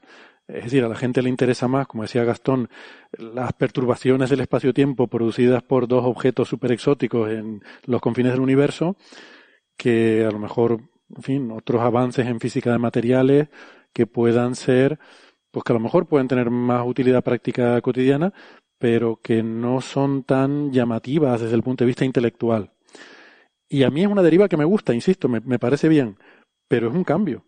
Es un cambio. Y de hecho, el, vamos a ver, todavía la parte esta de, de las estrellas dando vueltas alrededor de un agujero negro, bueno, puedes decir que dentro de lo que es la astrofísica es un, tiene algo de práctico porque dice, bueno, hemos descubierto que ahí hay un agujero negro muy grande. Y hemos estado observando estrellas y hay observaciones con telescopios. Pero la parte de Penrose, lo que hace Penrose es matemática. Es decir, es medio premio Nobel a las matemáticas. Y el que dieron a, el año pasado a Peebles es también muy teórico. O sea, eso es muy, algo muy, muy abstracto y muy conceptual. Entonces, estamos empezando a ver premios Nobel a trabajos matemáticos. Penrose, básicamente, bueno, esto estuvimos hablando en el, el episodio que hicimos de especial sobre Stephen Hawking, eh, que creo que salió, salió pues la misma, unos días antes de su fallecimiento, por, por casualidad. Eh, con un especial con José Edelstein y con José Alberto Rubiño. Eh, ahí hablamos mucho, hablando, eh, analizando los papers de Hawking, muchos de ellos eran en colaboración con Penrose y muchos de sus trabajos, sobre todo en los años 60, 70, eran pues trabajos que o en colaboración o, o, en la misma temática y la misma línea en paralelo a los de Penrose y muchos de ellos son, o sea, Penrose realmente lo, que hizo fue desarrollar unas, una visión geométrica de, eh, de las ecuaciones de Einstein y de la relatividad general que le permitió abordar muchos problemas. Entonces son, sobre todo son trabajos de geometría, de, de, de matemáticas, de, de, entender las singularidades, de lo que significan en la teoría. Que bueno, si quieren podemos comentar ahora eso un poco más, ¿no? Pero es, es matemática eh, todos estos trabajos de Penrose. Y eso me parece muy resaltable. Es decir, algo está cambiando en, en estos premios Nobel, por lo menos en los de física. Eh, y, bueno, a mí me parece bien, pero fíjate, estamos hablando de premios a ondas gravitacionales, ya hemos tenido el de los púlsares, eh, que era un poco una detección indirecta de, o demostración indirecta de las ondas gravitacionales, hemos tenido el de LIGO, ahora estamos teniendo estos de agujeros negros, habrá más, porque con esta discusión, ya que, ya que se permite también la parte teórica, esta discusión sobre la paradoja de la información, alguien en algún momento, entre, no sé, Maldacena, Saskain, Polchinski, alguna de esta gente acabará llevándose también un premio Nobel, seguramente también sobre agujeros negros. Parece que va a haber varios premios negros, eh, varios premios negros, no, varios premios Nobel sobre agujeros negros también. Eh, valga el lapsus. Eh, perdona, Héctor, eh, Polchinski ya falleció, desgraciadamente. Ah, no lo sabía. Vale, vale. Bueno, pues entonces no. Pues Polchinski no. Ah, pero, igual, eh, si, Igual, eh, un comentario sobre el, resultado de Penrose. Es cierto que es un resultado matemático como tantos otros de los premios Nobel en física otorgados antes, ¿no? También. Eh, en particular Higgs, ¿no? Eh, Higgs también, si uno se pone a pensar por qué esa predicción tiene que ver con un aspecto puramente matemático, ¿no? Que es la invariancia de Gauge tenía que ser sostenida incluso antes de que se entendiera las razones matemáticas de ese requerimiento. Pero sobre, todo hay que ponerse en el lugar del trabajo de Penrose, que es a finales del 64, cuando lo escribió, un poco, se, publicó en el 65. Es, en ese momento, la gente creía que los agujeros negros no existían, a pesar de que las ecuaciones de Einstein los predecían como soluciones. Creían que eran soluciones eh, que eran soluciones idealizadas. Es decir, que esas peculiaridades que hacen eh, que un objeto que colapsa, una estrella que colapsa sobre, eh, sobre su propia gravedad y se sume a sí misma en una oscuridad debido a, su gran campo gravitatorio, eran artefactos del hecho de que las soluciones que conocíamos hasta ese momento, que eran la de Schwarzschild de 1916 y la de Kerr de dos años antes, de, de 1963, eran extremadamente simétricas. La de Schwarzschild era esféricamente simétrica, estática, la de, la de Kerr eh, describía la rotación y era un poco blonda, pero igual era axialmente simétrica, exactamente axialmente simétrica y estacionaria. Entonces la gente creía que está bien, estas soluciones de las ecuaciones de Einstein son soluciones exactas, pero no van a representar un resultado físico de la naturaleza, porque en la naturaleza las cosas no son tan simétricas, se creía. Eh, por eso es importante entender que el teorema matemático, totalmente de acuerdo, de Penrose, lo que prueba es que independientemente de si es simétrico o no ese colapso gravitacional, igual se forma un agujero negro. Así que a partir de ahí es que recién la gente comenzó a tomarse seriamente los agujeros negros ya no era una peculiaridad de la simetría eh, naturalmente irrealizable debido a su perfección en la naturaleza, sino que cualquiera fuera este colapso gravitacional de la estrella sobre su debido a su propia gravedad, igual iba a dar origen a un agujero negro. Recién ahí, una década antes de haber sido observadas las primeras evidencias astrofísicas de que existían, recién ahí la gente se los tomó seriamente. Entonces, pensemos que ni siquiera Einstein se los tomaba seriamente. Durante un, hubo un oscilar en su creencia sobre los agujeros negros, pero él creía también que las soluciones de Schwarzschild eran soluciones idealizadas. Entonces, en realidad es un resultado matemático, pero que fue de mucha importancia para la física. Recién ahí comenzó eh, el tomarse los agujeros negros seriamente, como una posibilidad. Eh, de todas formas, yo creo que cuando hablamos de agujeros negros, eh, me parece que habría que distinguir dos cosas, ¿no? Que una cosa es el concepto matemático, la solución de Schwarzschild que tú has mencionado ahora, que es una idealización, es una, una solución estacionaria, eh, una idealización matemática, matemática, y otra cosa es el concepto, cuando, cuando un astrofísico habla de un agujero negro, eh, no tiene por qué estar hablando de la misma cosa, en el sentido de que hablas normalmente de un objeto con un horizonte. ¿Vale? Eh, un objeto con un horizonte, más allá del cual ni sabes ni te importa mucho lo que hay. O sea, no sabes si hay una singularidad, si la naturaleza produce singularidades o no las produce, eso es un poco irrelevante, ¿no? Y de hecho podemos pensar que, que seguramente no, porque una singularidad es, una, una solución eh, eh, patológica, ¿no? De, de, de, tu ecuación. uno, pero, pero, uno podría desear, pero en realidad no puede pensar que no, porque de hecho hay teoremas que muestran que sí. O sea que uno, eh, uno tiene, digo, también de Penrose, en efecto. claro, pero son, eh, pero son teoremas que parten de relatividad general como, como punto de partida, ¿no? Que uno podría pensar que no es una descripción completa y que, que es una aproximación, pues que, que, ahí ya a lo mejor ya tienes que lidiar con gravedad cuántica y que ya ahí a lo mejor hay algo que te suaviza a lo mejor ese punto, ¿no? Pero que en cualquier caso, o sea, cuando decimos que la astrofísica ha demostrado la existencia de agujeros negros, lo que ha demostrado es que existen objetos que desde fuera se ven como agujeros negros, que se comportan como agujeros negros, pero que tú más allá del horizonte no sabes eh, lo, que, lo que contienen, ¿no? Y, y creo que, que, habría que distinguir entre esas dos cosas. O sea, la astrofísica no ha demostrado que existan soluciones de Schwarzschild, eh, por lo menos del horizonte hacia adentro. De, que del horizonte para afuera se, se comporta como un agujero negro, pues sí. Bueno, cada vez sí, bueno, pero afuera es la solución de Schwarzschild, ¿no? O sea, es decir, eh, puedo luego empalmarla con otra cosa, lo que pase adentro puede ser otro universo, puede ser eh, algún tipo de materia o sustancia, puede ser incluso si uno eh, adhiere a otras teorías como las de Fastball y esas cosas, pensar que ni siquiera es una geometría bien definida. Hay un montón de posibilidades. Pero si nos atenemos a la física, eh, no solamente comprobada experimentalmente, sino la que comprobamos experimentalmente todos los días cuando usamos el celular, que es la teoría de la relatividad general, en efecto, hasta donde entendemos con esas teorías, lo que vemos es totalmente compatible con ella, dada la precisión que tenemos de las observaciones, que es mucha, que es mucha, reconozcamos, estamos hablando de resoluciones angulares de 20 microsegundos de arco, 40 microsegundos de arco, eh, con diferencias temporales de 10 a la menos 15, digamos, ¿no? delta t sobre t, 10 a la menos 15. Hasta donde sabemos esa teoría es perfecta, eh, ajusta perfectamente las observaciones y teniendo en cuenta eso, todo es compatible con que los agujeros negros que vemos ahí son la solución de Kerr o de Schwarzschild. Y es cierto, uno, uno, sabe que la teoría de la relatividad general es una teoría que está destinada a ser incorrecta, porque es inconsistente con la mecánica cuántica, que también es una teoría que también comprobamos muy bien y que en, efecto en algunas escalas microscópicas será corregida por otra mejor.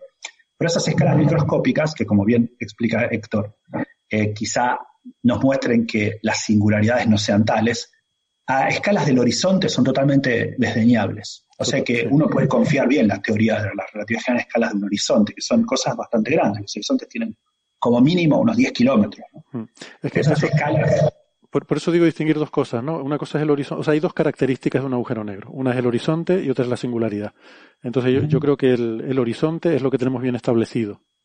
Sí, es, que esa es la, definición de agujero negro, ¿no? Si el día de mañana nos fuese dado eh, formular una teoría consistente, pongamos la teoría de cuerdas o alguna otra, ¿no?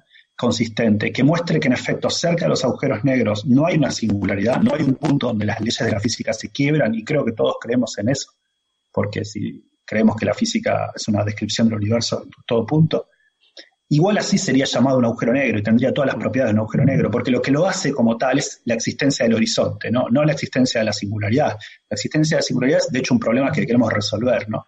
Eh, encontrar una teoría que nos muestre que no está allí, porque el mero hecho de que esté, y los teoremas dicen que está, eh, es, es un problema para la física toda. Ahora, lo que define un agujero negro es su horizonte, el hecho de que es un objeto compacto rodeado de un horizonte. Si tiene singularidad dentro o no, o tiene otro universo, eh, no deja de, digamos, a, todo lo que sean nuestros fenómenos externos es anecdótico, ¿no? Hmm. La física en torno a él será la misma, las radiaciones serán la misma, lo que todo observador externo ve es lo mismo. Claro, a eso me refería yo, y sobre todo porque además, eh, o sea, una razón para sospechar mucho de las singularidades es el tema de de la evaporación de los agujeros negros por radiación Hawking. O sea, resulta que tú tienes, si tú crees eso, tú tienes un, horizonte que según el agujero negro se va evaporando, cada vez va siendo más pequeño, y en el centro tienes una singularidad que es una curvatura infinita del espacio-tiempo, un punto singular. Y eso se va disminuyendo, va a ser pequeñito, pequeñito, pequeñito, y hay un momento en el cual se termina de evaporar completamente y entonces la singularidad desaparece. Eh, o sea, pasa instantáneamente de tener un espacio-tiempo con una curvatura infinita a ser mm, perfectamente plano, lo cual parece una, un contrasentido también, ¿no? Sí, entender el problema de la singularidad es sin duda un problema abierto de, y que requiere probablemente entender gravedad cuántica mejor. Otros problemas abiertos quizá no necesiten detalles de la gravedad cuántica, mm. pero ciertamente el problema de la singularidad, tanto adentro de los agujeros negros como la inicial, el comienzo del Big Bang, son problemas, son problemas abiertos que requerirán una formulación de la teoría cuántica eh, de la gravedad. Un, punto que me gustaría destacar de lo que ha comentado eh, Gastón de la situación, digamos, del contexto histórico del nacimiento del teorema de Penrose, es que, eh, ¿por qué en 1965? ¿no? O sea, ¿por qué en ese momento? Pues fundamentalmente porque en ese momento es cuando se empiezan a observar, eh, a principios de los 60, cuásares. Y no se sabía lo que eran los cuásares. Y cuando se descubre en 1964 que los cuásares son extragalácticos, y se hacen los números, se dice, este objeto extragaláctico a Z no sé cuánto, tiene que tener una energía, la emisión que estamos viendo, absolutamente descomunal. Nada puede eh, explicar eso. Claro, estamos hablando de 10, a la 40 watts o cosas así. Son números que no podemos ni imaginar. Entonces se propone la idea de que podían ser agujeros negros eh, supermasivos, agujeros negros en los centros galácticos, que produjeran por ciertos mecanismos, con la materia que cae por acreción, esos enormes chorros que veríamos con cuásares, ¿no? Entonces, eso es el motor los ah, núcleos galácticos activos, ¿no? Los cuásares como núcleos galácticos activos que tienen un super, eh, un agujero negro supermasivo, es el motor para que eh, Penrose decida, pues voy a atacar el problema del colapso. ¿Y qué problema tenía el problema del colapso? El problema del colapso tenía que la, teoría de Oppenheimer y Snyder, su estudiante Snyder, del 39, era una teoría para eh, polvo, polvo que colapsa. ¿Qué es polvo? Polvo es que no tiene presión, solo tiene eh, densidad, ¿vale? Entonces, cuando una estrella colapsa, la estrella sí tiene presión, y de hecho tiene mucha más presión en el centro. Entonces, el problema ese no es resoluble matemáticamente. a nivel matemático podemos hacerlo con ordenadores, pero a mano no podemos hacerlo. Entonces, se simplificó el problema poniendo, a veces se pone pues un casquete esférico, eh, de grosor infinitesimal, otras veces se pone una nube de polvo que colapsa. El problema es que, claro, la nube de polvo que colapsa, como no tiene presión, eh, mantiene su simetría durante el colapso, no aparece ningún tipo de inhomogeneidad sistema. Porque si tú tienes presión, vas a tener eh, problemas y al final lo que pasa con las eh, supernovas, que eh, la superficie de la supernova tiene como, como, como dedos, ¿no? Tiene una estructura muy compleja, muy asimétrica, extremadamente asimétrica. Entonces, esa solución, que es una solución extremadamente simétrica, dos físicos rusos en el 64 la criticaron y dijeron que eso no podía ser así. O sea, no podía ocurrir que existieran ese tipo de objetos en el universo porque eh, toda estrella rompería la simetría. En el momento en que la estrella o el núcleo de la estrella colapsara, se rompería la simetría y se evitaría esa singularidad. Lo que pasa es que los cálculos eran matemáticamente extremadamente difíciles. Es que, perdona, Francis, Lo que hizo Penrose fue atacar ese problema sin calcular con ideas de topología diferencial, en lugar de con ideas de geometría diferencial. En lugar de tratar de resolver las ecuaciones, plantear ideas físicas sobre lo que es un horizonte, lo que es una superficie atrapada, eh, qué, qué, implica para la causalidad, qué implica que los conos de luz dentro del horizonte se curven y ya no pueda ni salir la luz. O sea, todo ese tipo de ideas topológicas, de topología diferencial, son las que pone eh, en bandeja en su teorema eh, Roger Penrose, que lo publicó en un Physical Review Letters, en un artículo de tres páginas, ¿eh? Un artículo súper pequeño, súper breve, ¿no? Eh, Gastón lo tuiteó eh, hace poco, ¿no? Entonces, eh, fíjate, el gran resultado de Penrose está basado, está, digamos, motivado por unas observaciones astrofísicas. Perdona, Héctor, tú ibas a Eso no lo sabía. No, simplemente sobre eso del colapso y la simetría, por, mm, en fin, explicarlo a los oyentes de una forma muy intuitiva, creo que es muy fácil de entender. O sea, la idea del colapso perfectamente simétrica es tú asumir que todos los puntos de la estrella, cada partícula de la estrella cae hacia el centro, entonces todos se encuentran en el centro al mismo tiempo y tienes un punto singular donde están todos los puntos con una densidad infinita. Eso podemos entenderlo y por qué eso, si no hay simetría perfecta, no funcionaría, imaginando dos partículas que si tú las tienes al principio totalmente paradas, se van a atraer la una hacia la otra y van a chocar en el centro. Pero si tienen un poquito de velocidad una con respecto a la otra, lo que va a pasar es que se van a quedar orbitando. Van a quedar girando, formando órbitas alrededor del centro de masa ese común. Entonces, la forma quizás sencilla de entender por qué una ruptura de la simetría evita ese colapso de la singularidad es porque al final quedarían como orbitando eh, una especie de centro de masas común a poco que tengan un poquito de velocidad una respecto a la otra. Solamente si la situación es perfectamente simétrica se produciría ese colapso total. Claro, eso es eh, en, en una física muy simplificada newtoniana, pero en relatividad general sabemos que las órbitas no son cerradas y que efectivamente todo al final acaba cayendo hacia el centro, ¿no? Y por eso, mm, como de hecho demostró Penrose matemáticamente, o fue Hawking, no me acuerdo, la singularidad está en el futuro de toda partícula que, que entra en el horizonte. No, recuerdo si el resultado de Penrose o de Hawking, pero... Este es el resultado premiado de, Penrose. Ah, este es el resultado Hawking lo que hizo fue aplicarlo a cosmología, hacia la singularidad primordial. O sea que... Pero bueno. Que... Mm, en fin, yo creo que es un, un premio que... A ver, es bonito en el sentido de que premia una parte teórica y luego la parte más observacional de esa, de esa teoría, ¿no?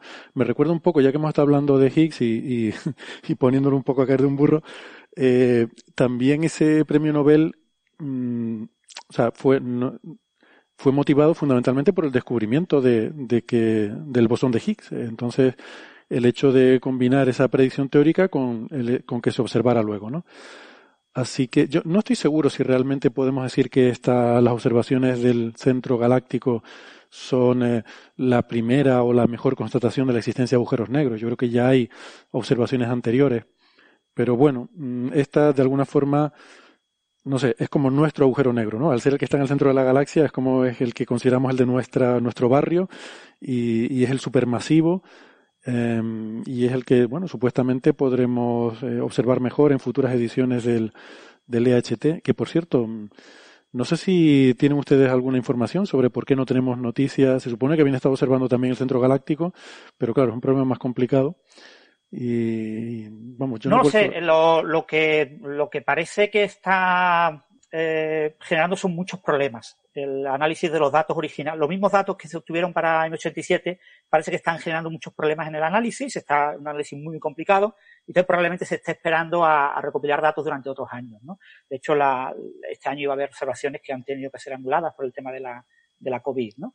Entonces, eh, eh, supongo que están esperando a acumular eso, porque eh, casi toda la gente de la colaboración EHT de España, en algunas otras entrevistas que les he oído, en charlas, etcétera, dicen que era inminente, que era una cosa eh, que, que para principios de este año iba a ocurrir. Lo que pasa es que se ha mezclado la COVID, se han mezclado muchas cosas, ¿no? Tiene que ser un análisis muy, muy complicado el tema de, de las imágenes del centro galáctico, porque la, la rotación, eso que hemos visto ahora con estas imágenes bueno, bastante inventadas, que otra cosa, pero bueno, ha quedado muy bonito. Una película desde el año 2012, creo que es, con cinco fotogramas o así, hasta el 2017, eh, nos muestra pues que el brillo se mueve, ¿no? Y, claro, se mueve a escala de años, porque ese M87 estrella tiene 6.500 millones de masas solares, quiero recordar. Pero eh, en el agujero negro supermasivo que tenemos al centro de esta galaxia, Sagitario Estrella, con 4 millones de masas solares, se mueve a horas, a ritmo de horas. Sí, es horas. La, la, eso es lo que lo hace complicado de ver, porque la, resolución angular es similar. El problema es la variabilidad de la imagen. Sí. Eh, Entonces, igual, se patatos. La imagen, la, un poco, si, si, la gente vio la película esta de S2 orbitando en torno a Sagitario, a Estrella, cada 16 años, poquito más, cada 16 años y, algunos días, creo que es 16,04 años algo así. Eh, la, la, lo interesante de esto es que, primero, la velocidad que toma la estrella cuando está cerca, porque la órbita es muy elíptica, son más o menos unos, un sesentavo de la velocidad de la luz, son 5.000 kilómetros por segundo. Y eso es importante porque muestra dos cosas. Eh, es tan rápido, es un sesentavo de la velocidad de la luz, que ya permite ver efectos relativistas de la relatividad especial, porque va muy rápido respecto a nosotros. Y por otro lado, como la órbita es elíptica y muy elíptica, eh, por ejemplo, pasa, cuando pasa cerca pasa a 120 unidades astronómicas, que es cuatro veces la distancia, de, es menor que el, es cuatro veces la distancia de, Neptuno al Sol, es comparable con el sistema solar, es muy poco, comparado con los 26.000 años luz que nos separan de, nosotros, del centro galáctico. El campo gravitatorio cambia mucho cuando está cerca que cuando está lejos, porque la órbita es elíptica. Entonces también se suma al efecto de la relatividad especial el efecto de la relatividad general del retardo temporal, el letargo temporal, mejor dicho, por estar en una zona de campo gravitatorio muy intenso. Entonces uno puede comprobar mirando esos efectos de la relatividad especial y de la relatividad general, que compiten, de hecho son parecidos, eh, solamente mirando la órbita de una estrella, ¿no? uh -huh. mirando el color, haciendo espectro, espectroscopía de, la más básica de estas estrellas, que son estrellas grandes, ¿no? en 14 veces la masa del Sol o algo así. Eh, entonces hay un montón de física que uno puede leer. Puede ver el corrimiento del perihelio de la órbita también, que es lo que observaron recientemente. El efecto relativista es más fácil de ver, lo observaron a principios del 2018. Hay un montón de física en ver la, la dinámica de una sola estrella en torno a Sí, y otra cosa muy importante, que cuando miras al centro de masas, ahí no ves nada.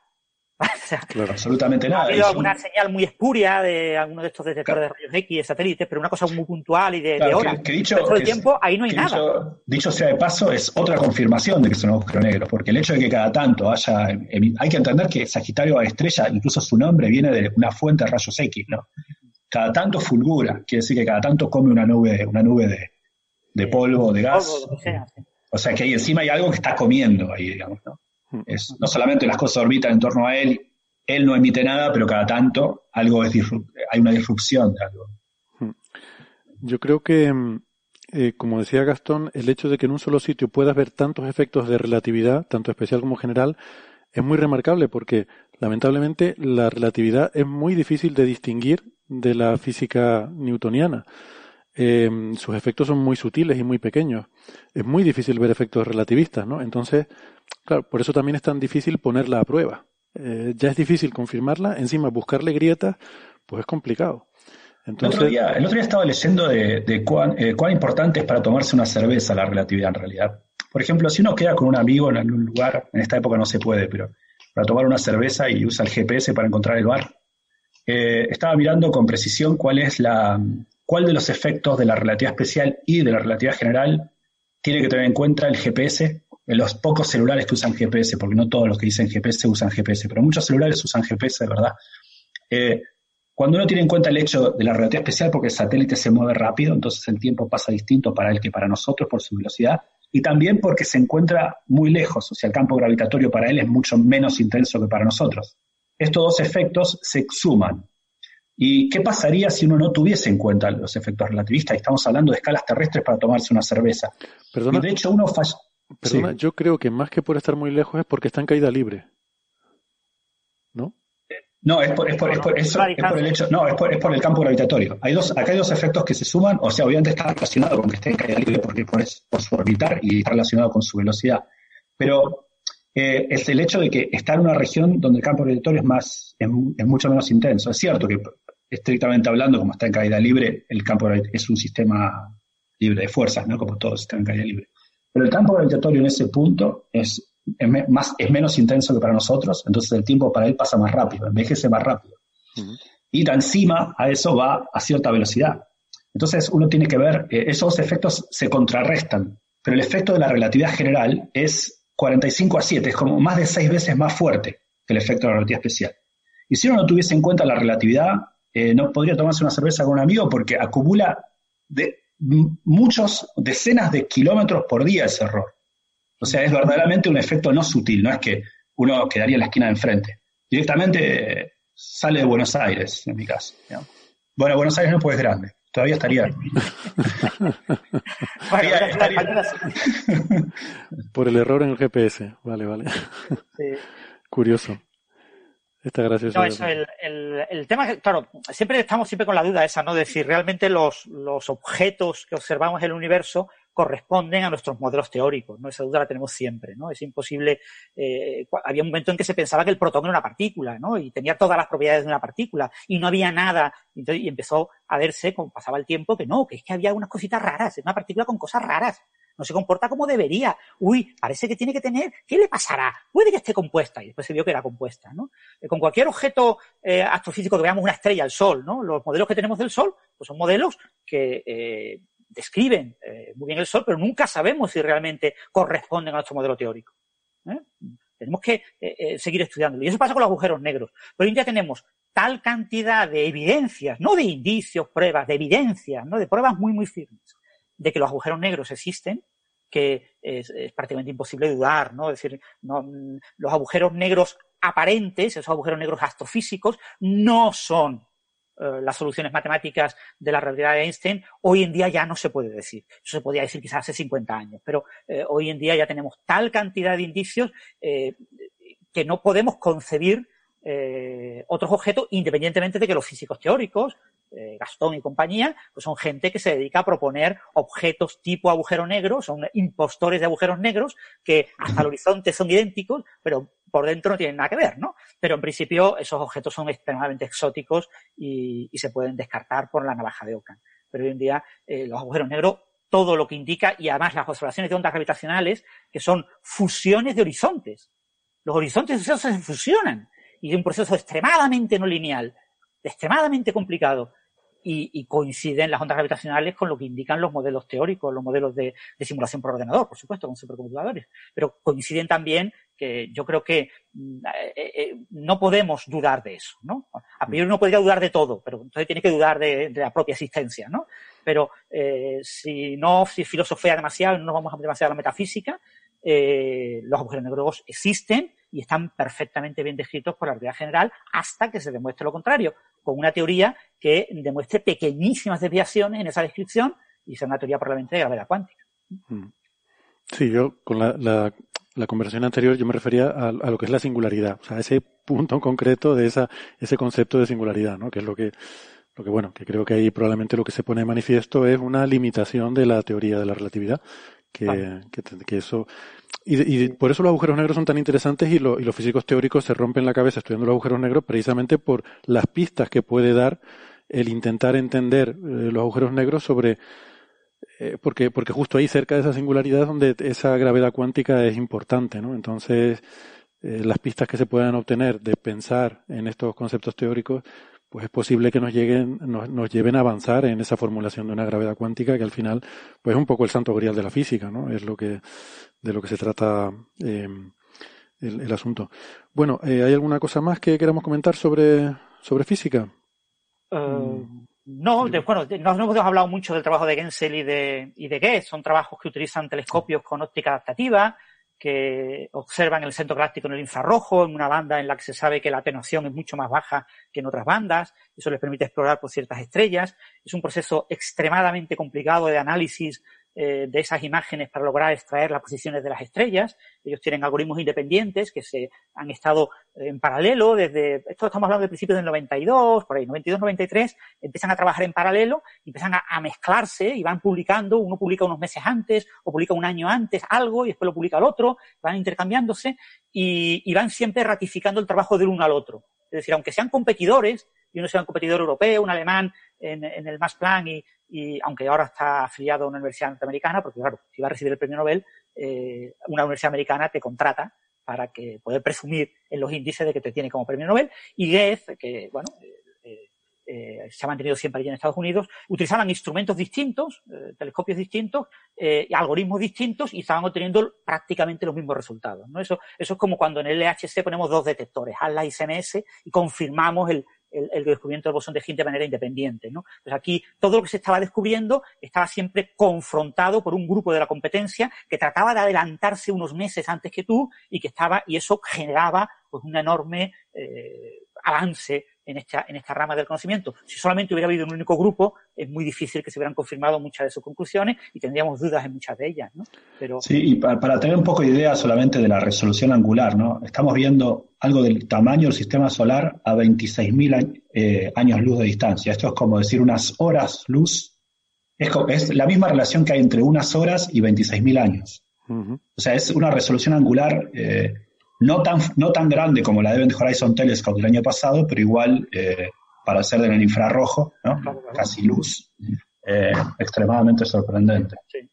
Exacto, y poder ver imágenes y poder ver ese movimiento de las estrellas. ¿eh? Es que claro, es muy, es muy visual, es muy directo este trabajo, ¿no? Porque al fin y al cabo el la imagen de la silueta del agujero negro, bueno, ahí hay mucha reconstrucción. Es difícil afirmar que eso sea realmente una imagen. Pero esta de las estrellas moviéndose eh, es así, o sea, así es como se mueven las estrellas, ¿no? Poder ver esa película es fascinante. Sí, y después recordar eso, que estos son trabajos de toda la vida, ¿no? Como ha comentado antes Gastón, el periodo de la estrella que tiene que se acerca más al agujero negro de las que conocemos, ¿no? Eh, S2 o SO2, porque cada grupo le tenía un nombre distinto, eh, el, periodo es del orden de eso, de 16 años has dicho, ¿no? 15 y pico. 16. Ah, o sea, tú tienes que trabajar y si tú quieres ver dos órbitas necesitas 32 años. 32 mm. años es una carrera académica, es, jubilarte. por ejemplo, para ver el, corrimiento del perihelio se necesitan como mínimo dos órbitas, o sea, son 32 años. Hay que pensar que estos tipos empezaron en el 92, 93, la primera película completa de 2006, luego estos años sacaron. O sea, que esto es un trabajo de toda la vida. O sea, no como otros logros, por ejemplo, con perdón, el trabajo de Penrose, que es un artículo que publicas un año, después te hace mucho famoso publicando otros artículos posteriores que refinan los detalles, y, pero que, bueno, en 1970 ya podía abandonar Penrose el tema de las singularidades y los agujeros negros y otros temas, ¿no? Y se tomar una cerveza con Hill, con, claro, o, sea, o, con Hawking, ¿no? o dedicarse, o con quien fuera, ¿no? O trabajar en twistores o lo que fuera, ¿no? Podía cambiar completamente de tema y no pasaba nada. Esa investigación ya quedaba ahí quieta. Sin embargo, con este tipo de trabajo extraccional, que es de hormiguita, de ir trabajando año a año, ir sacando un poquito más de todos los datos, mejorando los algoritmos de análisis, mejorando los instrumentos, eh, año a año. Ese trabajo eh, eh, es lo que hace, engrandece muchísimo más este premio Nobel de Goethe y de Gensen. Es muy importante, sí.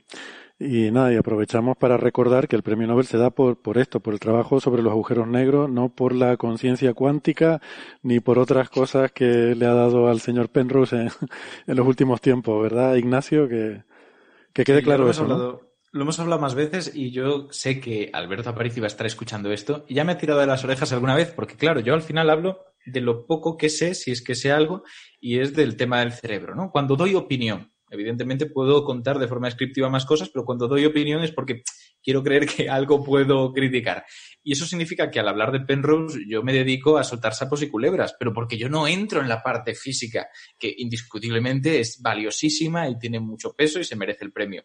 Yo me quedo en el daño que ha hecho a entender la conciencia porque eso es algo que se puede aproximar desde la ciencia, que luego para interpretar los datos necesitas unos contextos filosóficos serios y rigurosos, y lo que no puedes hacer es pseudociencia y pseudofilosofía y vestir todo eso como si fuera rigor, que es lo que hace Penrose y es lo que hace Hammeroff, que es el que colabora a veces con él. Ya ha dicho en alguna ocasión que lo que es es un anestesiólogo y creer que un anestesiólogo sabe la conciencia porque la quita durante las operaciones, pues es un poco grave. Entonces, ahí falta gente que sepa realmente de lo que está hablando, que esté dispuesta a hacerlo desde la ciencia y desde el rigor no que digan las cosas por decir. Me han tirado también de las orejas, no solo Alberto, pero ya he hecho esa puntualización, sino en redes, porque dicen, bueno, pero es que tal vez no toda la producción de un científico tenga que ser ciencia de lo más rigurosa. Digo, ya, pero es que tampoco es filosofía, porque no, no hay un rigor en esa forma de, de obtener conocimiento que están haciendo ellos. Ya, pero tal vez es algo más espiritual. Bueno, pero, me estás contando entonces? o sea, igual puede hacer cosas espirituales y puede ir a comulgar los domingos, pero no por ello tiene que venir a contármelo a mí como si fuera ciencia. Esa es un poco la diferencia. En este caso, la crítica a Penrose sería que hable de lo que tiene que hablar donde tiene que hablar. Y si quiere opinar y tener ideas locas con sus amigos en la sobremesa, que lo haga. Pero es un poco comprometido que cuando consigues tanta relevancia justificada en tu campo como ha conseguido Penrose, utilices los mismos altares para hablar de cosas que tienen una, eh, por decirlo así, un valor epistemológico muy distinto, que aquí no hay realmente un valor de conocimiento nuevo, no hay un valor de intentar revelar cosas, hay una especulación que no es ni ciencia ficción dura, es de repente suponer que hay procesos cuánticos que, pueden mantener su coherencia en el cerebro, siendo algo tan caliente y tan grande de procesos tan complejos y, que de ahí, pues por, por, algún motivo, por mano divina también, pues emerge la conciencia. Tampoco aporta nada. Es un poco malinterpretar lo que es el libre albedrío y utilizarlo a, a su antojo. Así que no me gusta nada, nada, nada. Y estas cosas me dan alergia. Pero vamos, que no entro en absoluto a opinar sus aportes, sobre sus aportes a la física. Eso es otra cosa. Yo, yo, quiero, porque hay una parte a lo mejor de lo que has dicho, estando de acuerdo con todo, que a lo mejor ha sonado un poco a falacia de autoridad inversa, en el sentido de decir, bueno, como es un anestesiólogo no tiene por qué saber de, de neurociencia o porque Penrose es un físico. Yo quiero reivindicar el derecho de la gente a hablar de cosas de las que no sabe, porque si no yo tendría que estar callado todo el tiempo y, y me aburriría mucho, ¿no?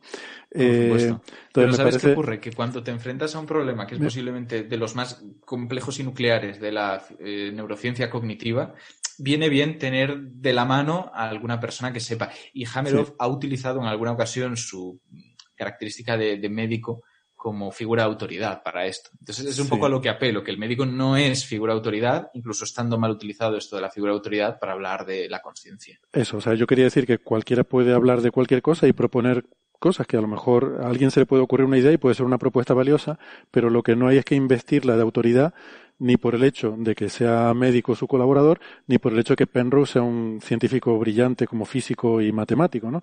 Que, que acaba ocurriendo lo contrario, ¿no? Hay una cierta efectivamente, una cierta falacia de autoridad en el sentido de que como es un científico mm, muy famoso y muy inteligente, pues que por eso ya su propuesta tiene que ser relevante y a lo mejor no. Sí, y también eh, podemos quedarnos a medias aguas. Sí, por supuesto estamos, estamos de acuerdo en que, porque todas sus cogitaciones acerca de la conciencia probablemente son unos sin sentido y parecen no tener sentido y probablemente no lo tengan.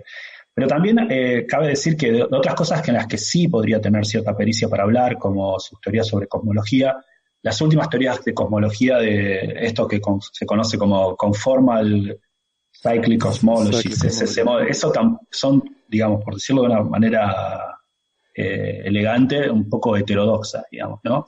No son, eh, y, también a veces, a mí me ha pasado de personas que eh, que capaz que no son físicos y hacen una, me hacen una entrevista y me preguntan sobre cosmología y yo hablo de lo que se sabe de cosmología, la teoría de la inflación, eh, que es la cosmología que, entendemos hasta donde la entendemos, con sus limitaciones de lo que entendemos, pero ciertamente lo homologado, lo que está comprobado pues, experimentalmente y eso.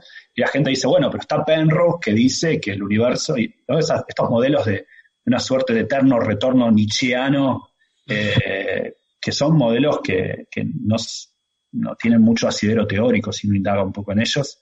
Y digo, no, no hace falta irse a lo que él dice sobre la conciencia para encontrar que no todo lo que, no todo lo que una persona tan brillante puede hacer o decir eh, tiene que tener, por supuesto, pues, tiene que estar bien, ¿no? Claro, son los fundamentos de la ciencia. Quien diga las cosas tiene poca relevancia. O sea, sí que tenemos que hacer cierto salto de fe cuando la disciplina no es la nuestra y queremos aproximarnos a ella porque de alguien nos tenemos que fiar. Mm. Pero si queremos trabajar en la base y saber por qué algo es riguroso o algo no lo es, ahí sí que no pinta nada quien lo diga. Y de esa forma podemos aprender a valorar lo que hace bien y no por ello, pues, eh, creernos lo que hace mal.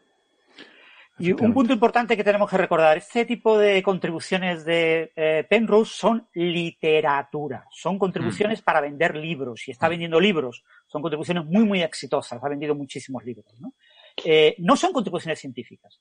Lo que pasa es que se publican en algunas revistas científicas que no son las, las buenas del área correspondiente. Es decir, eh, eh, Hammeroff y Penrose no publican en las revistas de conciencia, de neurociencia, top. Publican en revistas de segunda o tercera clase en ese campo. Eso sí, después publican en revistas top de matemáticas no sé qué, de eh, física no sé cuánto. Y un artículo de física cuelan un arroyo de conciencia y dices que he publicado en una revista top. Sí, pero es que como tú eras físico, se te ha publicado en una revista eh, top de física. Pero en las revistas de verdad donde estás hablando de ese tema, no publicas. Pero es irrelevante. A Penrose lo único que le importa es que se vendan sus libros. Y tiene que vender este tipo de ideas. Él descubrió que con este tipo de ideas vendía muy bien y, y está vendiendo y, y, y está bueno, ya tiene mucha edad, pero... Eh, Igual podemos, hablar, podemos hablar muy bien de uno de sus libros, que es el de la, el de la, nueva, la nuevamente el emperador. Pero el, la parte eh, final era la parte de la conciencia, y donde empieza... Cae yo creo, que, yo creo que el éxito de ese, de ese libro y esa parte final fue lo, lo que luego disparó su, mm. sus especulaciones sobre. Claro, tú imagínate a alguien de público general, ¿no? Cogiendo un libro de divulgación de ciencia, la nuevamente del emperador, que es el título más curioso, ¿no? Eh, y abre y se encuentra, pues yo qué sé, en la página 50 o 60, una máquina de Turing completa. La máquina de Turing universal descrita ahí en dos o tres páginas llena de símbolos y garabatos y una explicación de 30 páginas intentando explicarte eso. Esa persona del público general dice, pero ¿esto qué es? ¿Qué me están poniendo aquí? Pasa las páginas, ve lo siguiente, que este libro no tengo que leer porque es de Penrose. Vamos a ver lo siguiente, wow, no sé qué.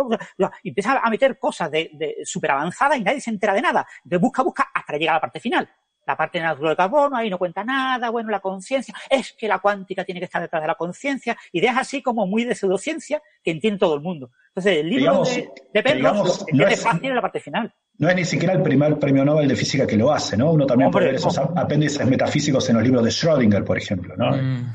Bueno, apéndices o directamente libros sobre metafísica por parte de Rodinger, que son una vergüenza desde la perspectiva de la filosofía. No, no digo apéndice metafísico porque en su libro ¿Qué es la vida? Si no me acuerdo, si no me acuerdo mal, mm. uno se llama apéndice metafísico. Sí, sí, eso totalmente de acuerdo. Eh, y es un libro.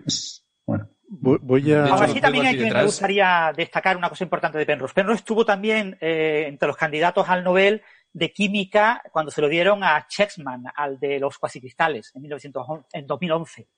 Entonces se habló mucho de que en ese premio tendría que haber acompañado a Chapman, porque Chapman empezó a trabajar en cuasicristales después de ver los teselados, eh, esas dos teselas que generan eh, una estructura eh, no periódica del plano, ¿no? que teselan de, que son de Penrose de mediados de los 70, ¿no? Entonces eso fue lo que, lo que indució a esto. Lo pasa, claro, el resultado era un premio Nobel de Química y, y no se, se le consideraba a Penrose, ¿no? Pero mm. mucha gente pensaba que ya Penrose no iba a obtener nunca el premio Nobel porque eh, había perdido esa oportunidad de obtener los cuasi cristales, ¿no? Y sorprendentemente, pues lo ha conseguido tras la muerte de Hawking, ¿no? Una pena que, que Hawking no esté mm. vivo. Mm. Bueno, eh, pues nada, simplemente recordar que sobre esto de la cosmología cíclica conforme, que, que es verdad que que no me había, me había olvidado yo de eso. Eh, hemos hablado largo y tendido, creo que tenemos incluso un episodio, no sé si un especial entero sobre eso o, o por lo menos una buena, más de una hora le dedicamos, ¿no? En algún programa que ahora no recuerdo cuál, pero ya lo, lo pondré en redes sociales o, algo así, por si alguien tiene interés en, en enterarse de, de qué iba todo eso. Vale, pues si les parece, como ya la conversación está derivando a metafísica, yo creo que ya es el momento de decir, quizá hasta aquí hemos llegado, ¿no? Con esto.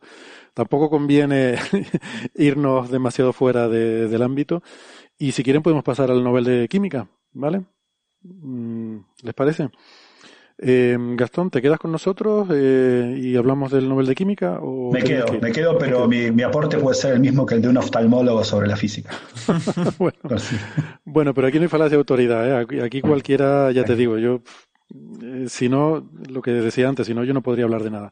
Aquí se, se puede opinar y se puede preguntar, porque esta gente seguro que sí que, mm, además no que lo hayan mirado ahora, sino que llevan tiempo siguiendo estos trabajos porque el Nobel de Química de este año nos toca muy de cerca, pero, pero, pero rasante, muy, muy rasante. Nos hubiera gustado que nos tocara más de lleno, porque ha sido, el premio ha sido para Emmanuel Charpentier y Jennifer Doudna por el desarrollo de, de las técnicas de edición genómica, el famoso CRISPR-Cas9, que hemos hablado muchas veces en este programa, ese cortapega del ADN. Y bueno, decía que nos tocaba un poco de cerca porque había cierta expectativa de que nuestro compatriota Francis Mojica, eh, que fue uno de los pioneros en, bueno, de hecho la palabra CRISPR creo que ese nombre lo acuñó él, em, en todo esto, ¿no? Pero, pero no, no ha recibido el, el, Nobel. Mucha gente está disgustada con esto, en, por lo menos en España. Yo no sé si nuestros, nuestros oyentes en Latinoamérica les ha llegado algo de este ruido, pero en España veo mucha gente protestando y un poco indignada de que Mojica no haya compartido ese premio. Yo la verdad es que no tengo criterio, ahora les preguntaré cuál es el suyo, pero de nuevo eh, le pedí a Alberto, en este caso sí, Alberto a París, y le pedí que si nos daba su opinión, porque él habló de esto y además les recomiendo una entrevista con el propio Mojica que hizo Alberto y Juan Ramón Lucas eh, en su programa en Onda Cero. Eh, pues justo al poco de conocerse la noticia hablaron con, con Francis Mojica. Es, la entrevista es absolutamente deliciosa, se la recomiendo, es, breve y, y muy, muy al grano y, la verdad es que me, bueno, me, gustó mucho y, y, da, da, a hablar, da a entender mucho sobre el carácter de, de este hombre que es justo todo lo contrario del científico soberbio del que hablamos a veces, ¿no? Eh, sorprende mucho el, la humildad con la que habla y, y cómo, cómo, habla de lo orgulloso que está de que sus colegas que han trabajado en este campo hayan recibido el premio y que, y que se siente muy orgulloso de que algo en lo que él ha contribuido pueda haber llegado a merecer un, esa línea de investigación haya llegado a merecer un premio Nobel, ¿no? Sin ningún rencor, sino sino todo lo contrario, contento de que, de que se haya, se haya llevado ese premio. Así que es una cosa curiosa porque la verdad es que varias veces hemos hablado en este programa de la posibilidad entre nosotros, ¿verdad, Francis? De hemos, cuántas veces hemos dicho, oye, deberíamos hablar con Mojica un día, ¿no?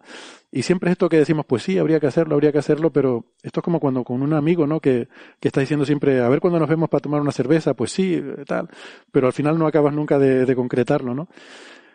Claro, yo a mí es un campo que me queda muy lejos, entonces para, para hacer yo una entrevista así necesitaría apoyo porque no, no, no entiendo de ese campo y, y, quizás pues eso ha hecho que no se, no se conjuntara la situación como para que hayamos podido hablar con él. Pero bueno, ya lo haremos. Eh, quizás ahora no es el momento porque estará recibiendo llamadas de todos lados y estará abrumado, pero seguro que habrá oportunidades en el futuro para, para hablar con él. Bueno, si les parece les pongo el audio de Alberto y ahora entramos nosotros a debatir sobre, sobre este, este Nobel de Química. Bueno, yo os, os, voy a aportar mi criterio sobre todo este asunto del Nobel de Química, eh, que no se lo han dado a Mojica, si eso está bien, si eso está mal. Eh, bueno, yo he oído a mucha gente decir que era injusto que no se lo hayan dado a Mojica. Yo no estoy de acuerdo con esa evaluación. Creo que es discutible, eh, creo que es una pena, sin ninguna duda, pero no creo que sea injusto en ningún caso. Y la razón es que el Nobel va a algo que es una aplicación tecnológica. Va a la edición del genoma usando CRISPR-Cas9. No va a todo el proceso de eh, descubrimiento y de acumulación de conocimiento que lleva CRISPR-Cas9, sino que va a la aplicación tecnológica. E incluso en en ese ámbito reducido de quienes han hecho la tecnología, es discutible que solo se lo hayan llevado Doudna y Charpentier. Se lo podría haber llevado más gente también. Eh, pero en cualquier caso, eh, para mí lo importante es si lo que se premia es solo la tecnología o si se premian más cosas. Y eso es lo que yo creo que es discutible. O sea, uno podría decir, hombre, me parecería más razonable que se premiase la ciencia básica y la tecnología, las dos cosas. Y en ese caso, quizá Mojica podría haber tenido un sitio. Otras personas también, ¿eh? Mojica no es el único científico básico que ha, que ha intervenido en todo esto. Eh, pero el Comité Nobel yo creo que ha tomado una decisión. Y la decisión es, este premio es a la aplicación tecnológica, y, por lo tanto, lo limitamos a los tecnólogos. Y en ese sentido, el criterio es consistente. Por lo tanto, el premio no es injusto, en ningún caso. El premio no puede ser injusto. Otra cosa es que sea discutible. Otra cosa es que se hubiese podido tomar otro criterio. Eso es así. Habría varios criterios que, en mi opinión, pues son todos más o menos igualmente válidos y a algunos les gustarán más unos y a otros les gustarán más otros. Y el Nobel ha tomado este, que en mi opinión es un criterio que tiene sentido. Que a mí, personalmente, que me gusta mucho la ciencia básica, me gustaría que hubiera algún científico básico representado. Hombre, pues sí, desde luego. Pero no creo que el premio sea injusto en ningún caso. Y, de todas maneras, si nos ponemos ya así un poco de, de detalles concretos, como eh, Francis Mojica lo que ha hecho es la investigación básica, quizá él encaja más en un premio al descubrimiento de un sistema inmune adaptativo en bacterias. Yo creo que si se diese un Nobel a eso, eso sí que sí que estaría mal que hubiesen omitido a Mojica, porque jope, él fue el origen de toda esta cosa.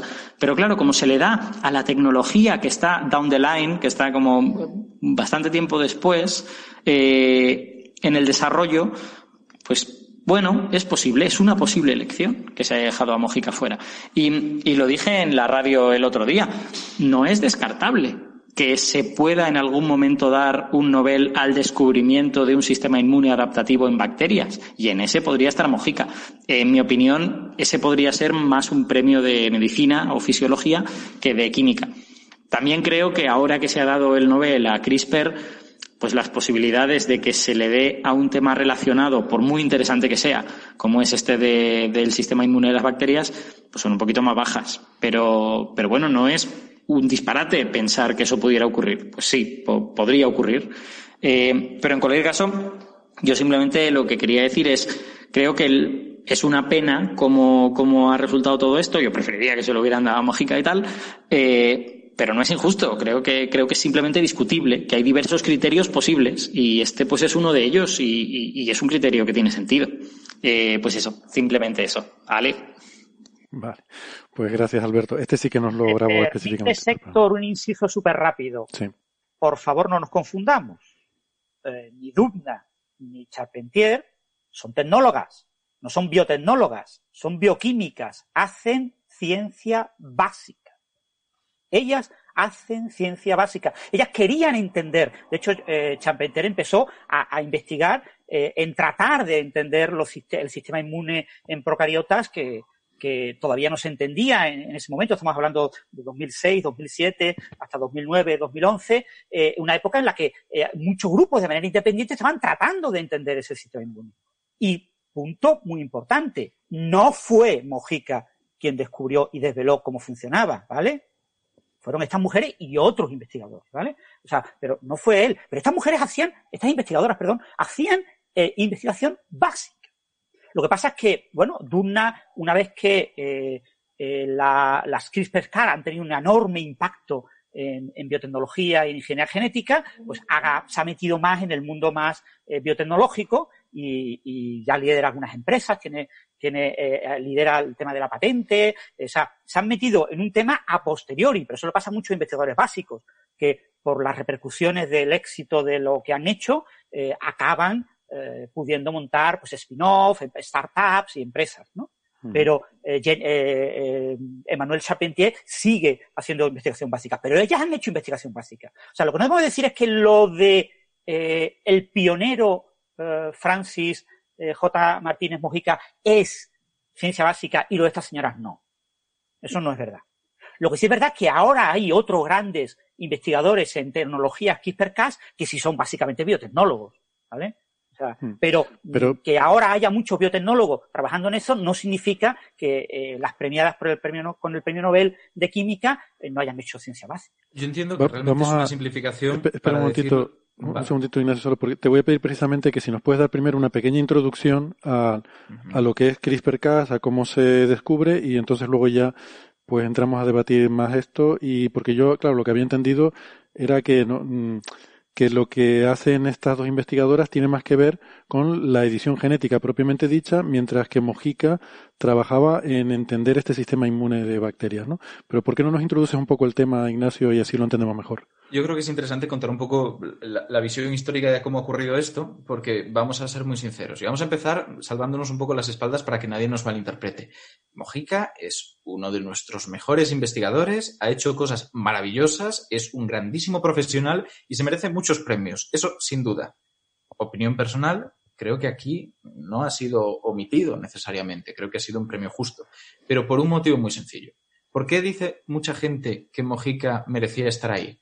Porque fue el descubridor de CRISPR en 1993, ¿no? Esto se dice mucho y fue como la, la piedra a partir de la cual se fue construyendo todo lo que vino después, un poco como el padre fundador. Bueno, pues resulta que, ¿y si decimos que CRISPR se descubrió seis años antes? O sea, porque a poco que busquemos, porque esto es una narrativa que aquí en España se ha dicho mucho, pero a poco que busquemos, hay ya estudios de 1987 en Japón, en concreto de Ishino, que hablan de CRISPR. No tiene este nombre porque ya será acuñado posteriormente por Francis Mojica. No se sabe qué hace, pero se han encontrado estas repeticiones en la Escherichia coli, un tipo de bacteria. Entonces, estamos de repente descubriendo que tampoco es tan fácil como decir tiene que haber sido premiado el primero en descubrirlo, porque es que el primero en descubrirlo no fue Mojica. Llega seis años después Mojica investigando las arqueas de, las eh, salinas de Santa Pola, la Aloferax mediterránea, y encuentra que esas repeticiones están también aquí. Las encuentra un poco por serendipia que es, es, como funciona muchas veces la ciencia al principio, pero tiene la pericia de darse cuenta de que esa curiosidad tiene posiblemente una implicación y un valor. dice, ostras, qué curioso que se repitan y se repiten palindrómicamente y están espaciadas según unos patrones. ¿Qué puede ser? Y esto es lo que él hace de verdad que dices, es, es brillante y es relevante. Plantea que pueden tener una función de inmunidad adaptativa. Hasta entonces se conocían mecanismos por los cuales las bacterias y las arqueas podían defenderse de microorganismos que las infectaban. Pero como una inmunidad innata, una inmunidad general para cualquier cosa. Producían lisocimas, que pues fue un descubrimiento de, de Pasteur, entre otras cosas. De Pasteur de... Mm, ah, el de la penicilina, que de repente tengo... Eh, Dadme, Fleming, gracias. Ah, es que de repente con los nombres tengo. Fleming descubrió las lisocimas, de hecho para mí fue un descubrimiento mucho más orientado que la penicilina, que también es otra cosa de la que podríamos hablar pero faltaba esa inmunidad adaptativa. ¿Ves lo que yo decía? Que los nombres se pueden olvidar, luego lo buscas en Google y ya está. Eso es. siempre que sepas que había una persona que descubrió eso, pues ya. Y que hizo tal cosa. Es que lo de la penicilina es otra historia como esta, donde él no descubre el penicillium notatum, él no descubre la sustancia, la penicilina en sí mismo, no descubre su actividad antibiótica, pero por algún motivo, por cómo se ha contado la historia, resulta que él es la clave. Y tampoco fue el que la sintetizó de repente nos lo encontramos como un intermediario que ha pasado la historia, pero que no ha dado ninguno de los pasos que podemos considerar ahora mismo clave. Yo soy, no es que sea hater de él, pero es verdad que cuando vemos la historia como realmente funciona, entendemos la historia de la ciencia como una actividad en comunidad, muy repartida, muy distribuida, pierde un poco la imagen de héroe. Pues en este caso parece un poco lo mismo y no es algo por lo cual tengamos que minusvalorar a Mojica. Él hizo algo brillante, fue encontrar esta inmunidad adaptativa por la cual las bacterias tenían un sistema por el cual podían aprender a defenderse de fagos, de virus bacteriófagos que ya las habían infectado previamente. Bacterias y arqueas, como era este caso en concreto. Y eso es un salto impresionante. Y eso, pues no te digo yo que no merezca un Nobel específico al respecto. Es que, si quieres, vamos a explicar eso un poco, porque a mí me parece fascinante. O sea, lo que yo entiendo es que esta bacteria se encontró que en su genoma había trozos de ADN que se habían identificado en virus que afectan a estas bacterias, en virus bacteriófagos. Y, y, y esto o sea, resulta muy impresionante cuando piensas en este mecanismo. De lo que se trata es de una especie de memoria de las bacterias, corrígeme Ignacio si estoy diciendo algo que no es correcto, en las cuales la bacteria cuando es atacada por un virus y sobrevive a ese ataque, mm, recuerda, se guarda un trozo del, del ADN de ese virus o del ARN para recordarlo y, y decir, si vuelvo a identificar esto, ya sé que tengo que ir a por él porque esto me hace daño. Entonces se guarda esas copias para tener la capacidad luego cuando llegue el virus, que lo, que hace es ir, buscarla y cuando la encuentra, cortarla. Mm, para de alguna forma deshabilitar esa amenaza, ¿no? Desactivar esa bomba. Eh, o sea, que es la propia bacteria la que tiene ese mecanismo de corta y de edición genética se va quedando con esas copias del, del, virus que le ha atacado para que cuando, cuando lo encuentra tiene una, una, esa, esa, esa enzima que cuando encuentra esa secuencia la corta y de esa forma la bacteria ataca al virus, ¿no? Es un sistema inmune de la bacteria contra esos virus. Es algo así, ¿verdad? Sí, es más o menos algo así y es valiosísimo entenderlo. A mí me parece una maravilla porque de repente has encontrado un sistema infinitamente más sencillo que nuestro sistema inmune adaptativo, inmunitario adaptativo, pero que desde luego es brillante y funciona bastante bien. ¿Qué pasa? Funciona también que las bacterias no tienen fácil escapar del mismo. Pueden evolucionar desarrollando algunos sistemas que impiden que CRISPR actúe sobre ellas. Y esto es parte de la gracia, porque en esa eh, hipótesis de la reina roja tan típica en biología, donde algunos organismos evolucionan para superar a otros y esos otros evolucionan para superar a unos, una carrera sin fin, una carrera armamentística, pues resulta que eh, eh, ya hay eh, adaptaciones contra CRISPR y CRISPR preparado, CRISPR-Cas preparado para luchar contra esas adaptaciones. Entonces, está ocurriendo ahí una lucha apasionante, complejísima, que pasamos por alto. Y Mojica fue quien nos abrió la puerta de todo esto. A mí me parece que merece un capítulo descomunal en la historia de la microbiología. O sea, sin ninguna duda. Lo que pasa es que esa contribución, un poco más allá. Esa contribución por sí misma no sería meritoria, como decía Alberto, a un Nobel en fisiología y medicina. Podría ser, yo no sé si lo daría en fisiología o medicina, no, no lo tengo claro, porque es verdad que al final si vamos a hablar de aplicaciones, pues igual tendríamos que ir, como decíamos, a Doudna y Charpentier, tal vez, es que no está del todo claro, porque, por ejemplo, con el virus de la, el, virus de la hepatitis C que decíamos al principio, es verdad que fue el descubrimiento del virus, pero porque tiene después una relación muy directa con su implicación en humanos. Es un virus que nos afecta, que nos infecta. CRISPR mm, en la naturaleza pues, no tiene gran importancia para nosotros. Tiene que, que llevarlo a, esa tecnología ya de edición genética. Con lo que no sé si podría tener tal vez más lugar dentro de, de, de, química una vez más, tal vez dentro de unos años, no lo sé. Pero bueno, que merece otros premios seguro, y no sé si este.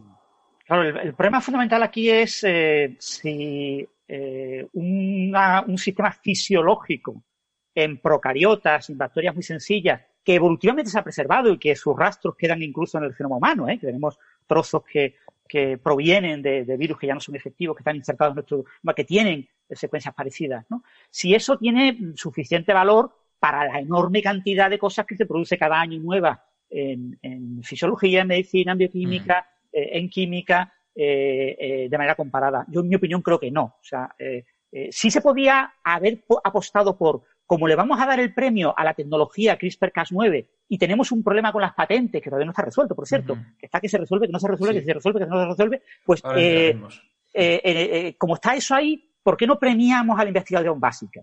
¿Por qué no premiamos a la investigación básica previa, eh, no orientada, eh, inicial? Podemos premiar a Ichino, podemos premiar a Mojica, podemos premiar al autor principal del artículo en el que se le pone el nombre CRISPR, que es un artículo que no firma Mojica, mm. Mojica no firma ese artículo, es un artículo que propone sí. eh, el nombre y consultan con Mojica, y Mojica, que es amiguete del autor principal, esa gente ha investigado eso.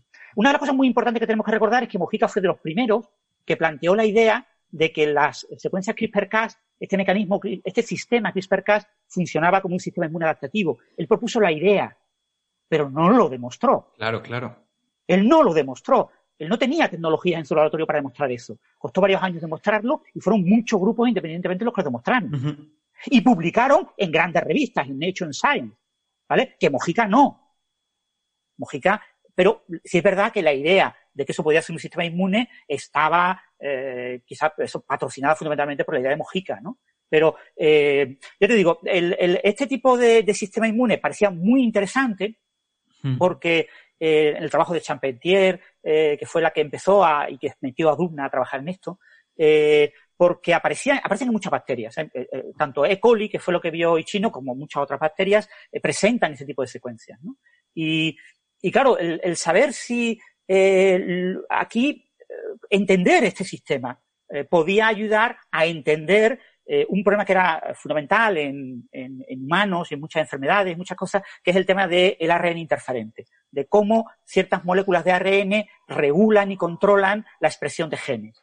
Será un problema muy interesante. Entonces, encontrar un mecanismo en el que se ve que tiene que estar involucrado eh, el ARN de alguna manera como mecanismo de control eh, parecía muy interesante para ayudar a entender esos mecanismos que son de mucho más interés desde el punto de vista biomédico mm. y, y, aplicado a, a, humanos, ¿no? Entonces, en ese proceso se, mucha gente pretendió entender este tipo de, de eh, sistema en, en, bacterias, que a priori pues tiene poca utilidad, pero eh, entenderlo para ver cómo funcionaba en detalle mm. ese mecanismo, ¿no? Y cuando se descubre ese mecanismo, se ve que es un mecanismo bastante complicado, que tiene varios ARN, que hay un ARN que ve eh, las secuencias CRISPR y coge ese, ese código de barras de que, que, ha metido ese trocito que comentaba Héctor, que ha cogido de, una, de, un patógeno y lo ha incorporado a su propio ADN, coge la marca de eso, que eso después genera un ARN eh, guía, que es el que se acopla a la proteína Cas, que es las tijeras, que después esa proteína Cas está por ahí repartida en el citoplasma y cuando incide, cuando viene de nuevo un nuevo virus, esa proteína Cas se, se acopla y, y, se, y se ajusta con ese ARN guía en una región muy concreta de su ADN y que una vez ahí, a partir de un punto muy concreto, corta esa doble hélice, ¿no? Mm. Y, y, y, con eso eh, ataca al patógeno y lo, y lo, y lo destruye, ¿no? Pues todo el mecanismo de cómo cuando un patógeno entra se eh, seleccionan ciertos trozos de su ADN que son los que se meten en esos eh, espaciadores, que son los que codifican en las secuencias CRISPR, que son secuencias palindrómicas repetidas, eh, y tienen una estructura muy concreta. Todo ese, todos esos mecanismos, todavía hay muchas cosas que no entendemos. Entender eso ayudaba a entender algo mucho más importante, que es el papel del ARN en la regulación de la expresión de muchos genes. Y eso fue el gran motor de todo eso. Y ahí eh, no estaba implicado claramente Mojica, ¿vale? Mojica estaba más interesado en, la investigación básica, en, lo que pasaba en arqueas, que en esas eh, implicaciones eh, futuras hacia humanos. Y esto es lo que decía, lo que decías antes precisamente, que si bien Charpentier y Dudna tienen una aproximación desde ciencia básica. Perdón, ¿te puedo pedir que subas un puntito el micro? No, sé si viste el mensaje antes porque no, sé por qué hemos... Qué raro. Se, está escuchando un poquito más bajo que antes. A ver. Un momento. De hecho, lo, comentaba alguien también, estaba mirando ahora en el chat que alguien, alguien lo ponía también. Un poco raro, ¿no? Sí. Vale, a ver. ¿Mejor? Sí. Vale, pues lo que decía es que, eh, aunque, bueno, precisamente porque decía eh, Francis antes, Dudna y Charpentier tienen una aproximación en su currículum desde ciencia básica, por lo general. Eh, Charpentier, de hecho, ha estudiado pues, una especie de mezcla entre bioquímica, genética. Dudna es una médico reconvertida al bien, ¿no? Que se dedica a investigar en lugar de solo a tratar. es verdad que en un momento dado ven esta posible aplicación y aunque no son tecnólogas, su aportación se vuelve determinante para producir la técnica de CRISPR-Cas9 que se puede trabajar con ella para, para, es que me estoy escuchando el retorno y es loquísimo el estar tan alto. Eh, se puede aplicar a procariotas, ya para editar. Y esto es muy relevante. Es un salto enorme desde los métodos que se utilizaban previamente, como los dedos de zinc y otros que dejaban rastro, eran menos precisos, eran más caros, eran más lentos. Pero no es el último paso tampoco. Es lo que estábamos diciendo tiene que darse otro. No somos organismos con células procariotas nosotros. Si queremos editarnos a nosotros o a una planta, que en agricultura ya se está planteando mucho la introducción de organismos modificados a través de CRISPR, necesitamos poder trabajar con células eucariotas. Y eso es un paso que en principio, como se debe entender, lo dio otra persona, lo dio Zhang, Feng Zhang, que hemos hablado mucho de él. ¿Qué pasa? Que aquí entran las patentes. ¿Es el cambio tecnológico entre lo que hicieron Charpentier y Dudna suficientemente grande a lo que hizo Zhang como para reconocer que son dos patentes independientes? ¿O es algo tan trivial el cambio que tienes que dar que debe de considerarse una extensión de la misma patente de Charpentier y Dudna? Esto es lo que se está moviendo, muy simplificado, como polémica en cuanto a, a quién concederle determinadas patentes, y esto es lo que en cierto modo se creía que iba a retrasar la entrega del Nobel. Es decir, vamos a esperar hasta que esto se resuelva. ¿no? Tenemos además tres puestos, podríamos dárselo a los tres. Pero no solamente es que falte Mojica, es que falta Zhang. Y es que faltan pues todo el resto que hemos dado. Falta Ishino, que alguien por el chat decía, habrá que corregir también Google porque Ishino no sale. Sí sale. Y lo comprobé solamente por curiosidad para ver hasta qué punto permea esta historia de verdad fuera de España. Ve a la Wikipedia, en inglés, CRISPR, y te pone que en 1987 Ishino fue el primero en trabajar con E. coli en esto. Entonces, esto está, está presente. Lo que pasa es que aquí nos ha gustado la historia. Hombre, ¿cómo no nos va a gustar? Con las penurias que pasamos en investigación, que de repente se pueda alzar como uno de los padres de las tecnologías más potentes y en mayor auge de la biotecnología moderna, que la biotecnología va a dominar esta época que viene en el futuro, ¿cómo no nos va a gustar ponerle un nombre español? Lo que pasa es que la historia es más compleja. Es que ya hemos dicho mil veces que los grandes genios no viven aislados en la ciencia y que hay que entenderlos en un contexto, que cabalgan, bueno, que van a, hombros de gigantes, ¿no? Esta frase típica, y que además sobre ellos después hay que construir más. Eh, por eso yo creo que no es una omisión. Hay gente que se ha atrevido incluso a decir que ha sido por motivos de, género. Es decir, vale, como nos han tirado las orejas, vamos a darle el peso solamente a Dudna y Charpentier. Pero vamos a ser sinceros cuando se investigaba a fondo el tema CRISPR, ya para poder contar cosas, no necesariamente para investigar en laboratorios, eh, en la literatura lo que te encontrabas era un peso indiscutible de estas dos mujeres. Para mí eran las dos puntas de lanza de la investigación en CRISPR, por mucho que hubiera otras líneas, otras personas que estuviera Zhang, no era necesariamente Mojica. Mojica era relevante históricamente para el desarrollo, pero no era el que estaba ahora mismo aportando la revolución CRISPR. Cierto, un par de detalles. Eh, mm. Chino descubre estas secuencias en, en E. coli, él le llama TREP, TREP, eh, pero no sigue trabajando en, esa línea, ¿vale? O sea, eh, eh, Mojica las redescubre, no conoce, por, al menos no cita a Ichino, y Ichino aparece cuando se le va a poner el nombre a la secuencia CRISPR el, trabajo de, de Mojica es el trabajo de su tesis doctoral, ¿vale? Empezó como en el 92-93, no recuerdo si era el 93. Y en 2002 es cuando se le pone el nombre de CRISPR. En ese artículo que le pone el nombre de CRISPR a, a este tipo de secuencias, se menciona el trabajo pionero de Ichino. Pero Ichino, como no continuó trabajando en eso, Mojica se ha dedicado su vida a las secuencias CRISPR, eh, en ese sentido es un pionero de más peso, ¿no? lo que pasa muchas veces. Y después, por otro lado, lo que comentábamos, eh, lo que ha comentado ahora mismo Ignacio, San tiene, eh, San tiene el artículo de CRISPR-Cas más citado. ¿Vale? O sea, bastante más citado, un 30% más citas que el artículo de eh, y Dudna, ¿no? Eh, este claro, San lo proponía para eucariotas. Eh, y Dudna lo probaban en procariotas, pero no lo no explícitamente no lo proponían eh, específicamente para eucariotas. Es Z-H-A-N. Sí, ANG. Sí. igual, se pronuncia Chang. Eh, puede ser que por otra parte es un apellido muy común en chino. Y mm, entonces, bueno, esto quizás nos puede devolver a, la reflexión que teníamos al principio sobre qué significa realmente ser premiado con el Nobel, ¿no? Y que seguramente hay mucha gente que es merecedora, que ha participado en todo esto y, y, demás, ¿no? Eh, bueno, quizás este premio podía haber sido un poco como otros que, que hemos visto en los últimos años en los que se divide una parte, digamos, la, una contribución más pionera, más anterior, incluso ¿Me más permites interrumpirte con una tontería? Eh, para todas las personas que están afiliadas a la Universidad de California en Berkeley, ser Nobel significa tener plaza de parking hasta que te mueras. Ahora ya, Dudna, Dudna ya tiene plaza de parking con su nombre y apellidos, solo puede aparcar ella en la Universidad de California Berkeley. Es un honor que solo se concede a los premios Nobel de esa universidad. Pues Continúa, perdona. No, no, pues eso ya es motivo, ese es el motivo por el cual la gente se pelea por tener un Nobel. Es que no, hay otra. Poder ir y aparcar en, en Berkeley, eso ahí en San Francisco, eso, eso vale más que el dinero que te dan por el premio.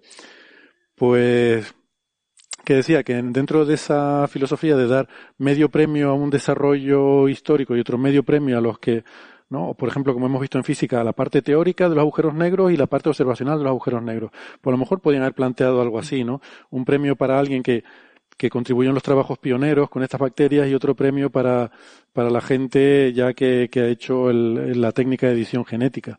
Podría haber sido una posibilidad. Por eh, cierto, Héctor, no olvidemos también que la idea de eh, eh Charpentier y Dubna la publica un lituano meses antes lo que pasa que como es lituano y lo publica en una revista que no es tampoco tan mala, pero bueno, porque lo envió a Soul Reports, pero se lo rechazaron y lo envió a Pinas. Y lo publican en Pinas. Y en Pinas acabó apareciendo después que el artículo de Science de, Jennifer Dunna. Oficialmente el artículo aparece en la revista del 20, no sé qué, de agosto, el 25 de agosto, así, pero ya estaba online eh, por internet como el 28 de junio. Pero el artículo de este hombre eh, fue enviado a Pinas, después de haber sido rechazado en Soul Reports, el 8 de junio. Entonces, algunos premios, como el premio Cabli, están premiando a Dubna, a Charpentier y a Signis. Vale. Estas cosas también. Y de hecho, esto no es algo nuevo, solo como un puntito así concreto. No es la primera vez que ocurre que un descubrimiento muy relevante ocurre simultáneamente o muy cerca del mismo descubrimiento por parte de otro equipo. De hecho, tenemos como otro Nobel a Maria Geppetmeyer con el tema de las capas del núcleo, que ella envió su artículo relacionado con esto en un momento dado, tardó bastante en publicarse y mientras tanto hubo otro equipo que se adelantó y el premio fue compartido. O sea, esto se ha hecho antes y se ha trabajado de otra forma, en la cual ha habido tal vez más equidad en cuanto a esto, en cuanto a los problemas intrínsecos de la publicación científica. Hmm. Que digo que estos premios también se dan un poco a trayectoria, quiero decir que además de quién publicó el artículo, luego está también en quién ha seguido en el hmm. campo, quién ha impulsado el campo, quién ha dado la lata, incluso a veces se premia quién ha hecho lobby, quién ha estado.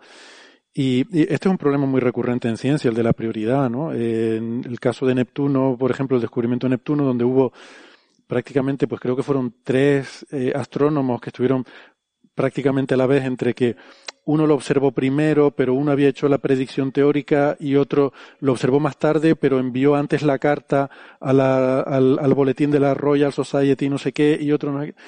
Y al final se pusieron de acuerdo entre ellos, ¿no? Dijo uno, bueno, yo, yo lo encontré. Uy, hay un ruido por ahí que no sé de qué es, pero. bueno, eh, Le Verrier creo que fue al final el que se quedó con el crédito, ¿no? Y su competidor decía, yo lo observé independientemente y tal, pero él lo publicó antes, por lo tanto merece el crédito. O sea, había un, una especie de, de aceptación de los rivales de que el mérito debía corresponder a, creo que era Le Verrier en este caso, porque fue el primero que lo publicó y tal, a pesar de que varios independientemente habían ido y lo habían descubierto, ¿no?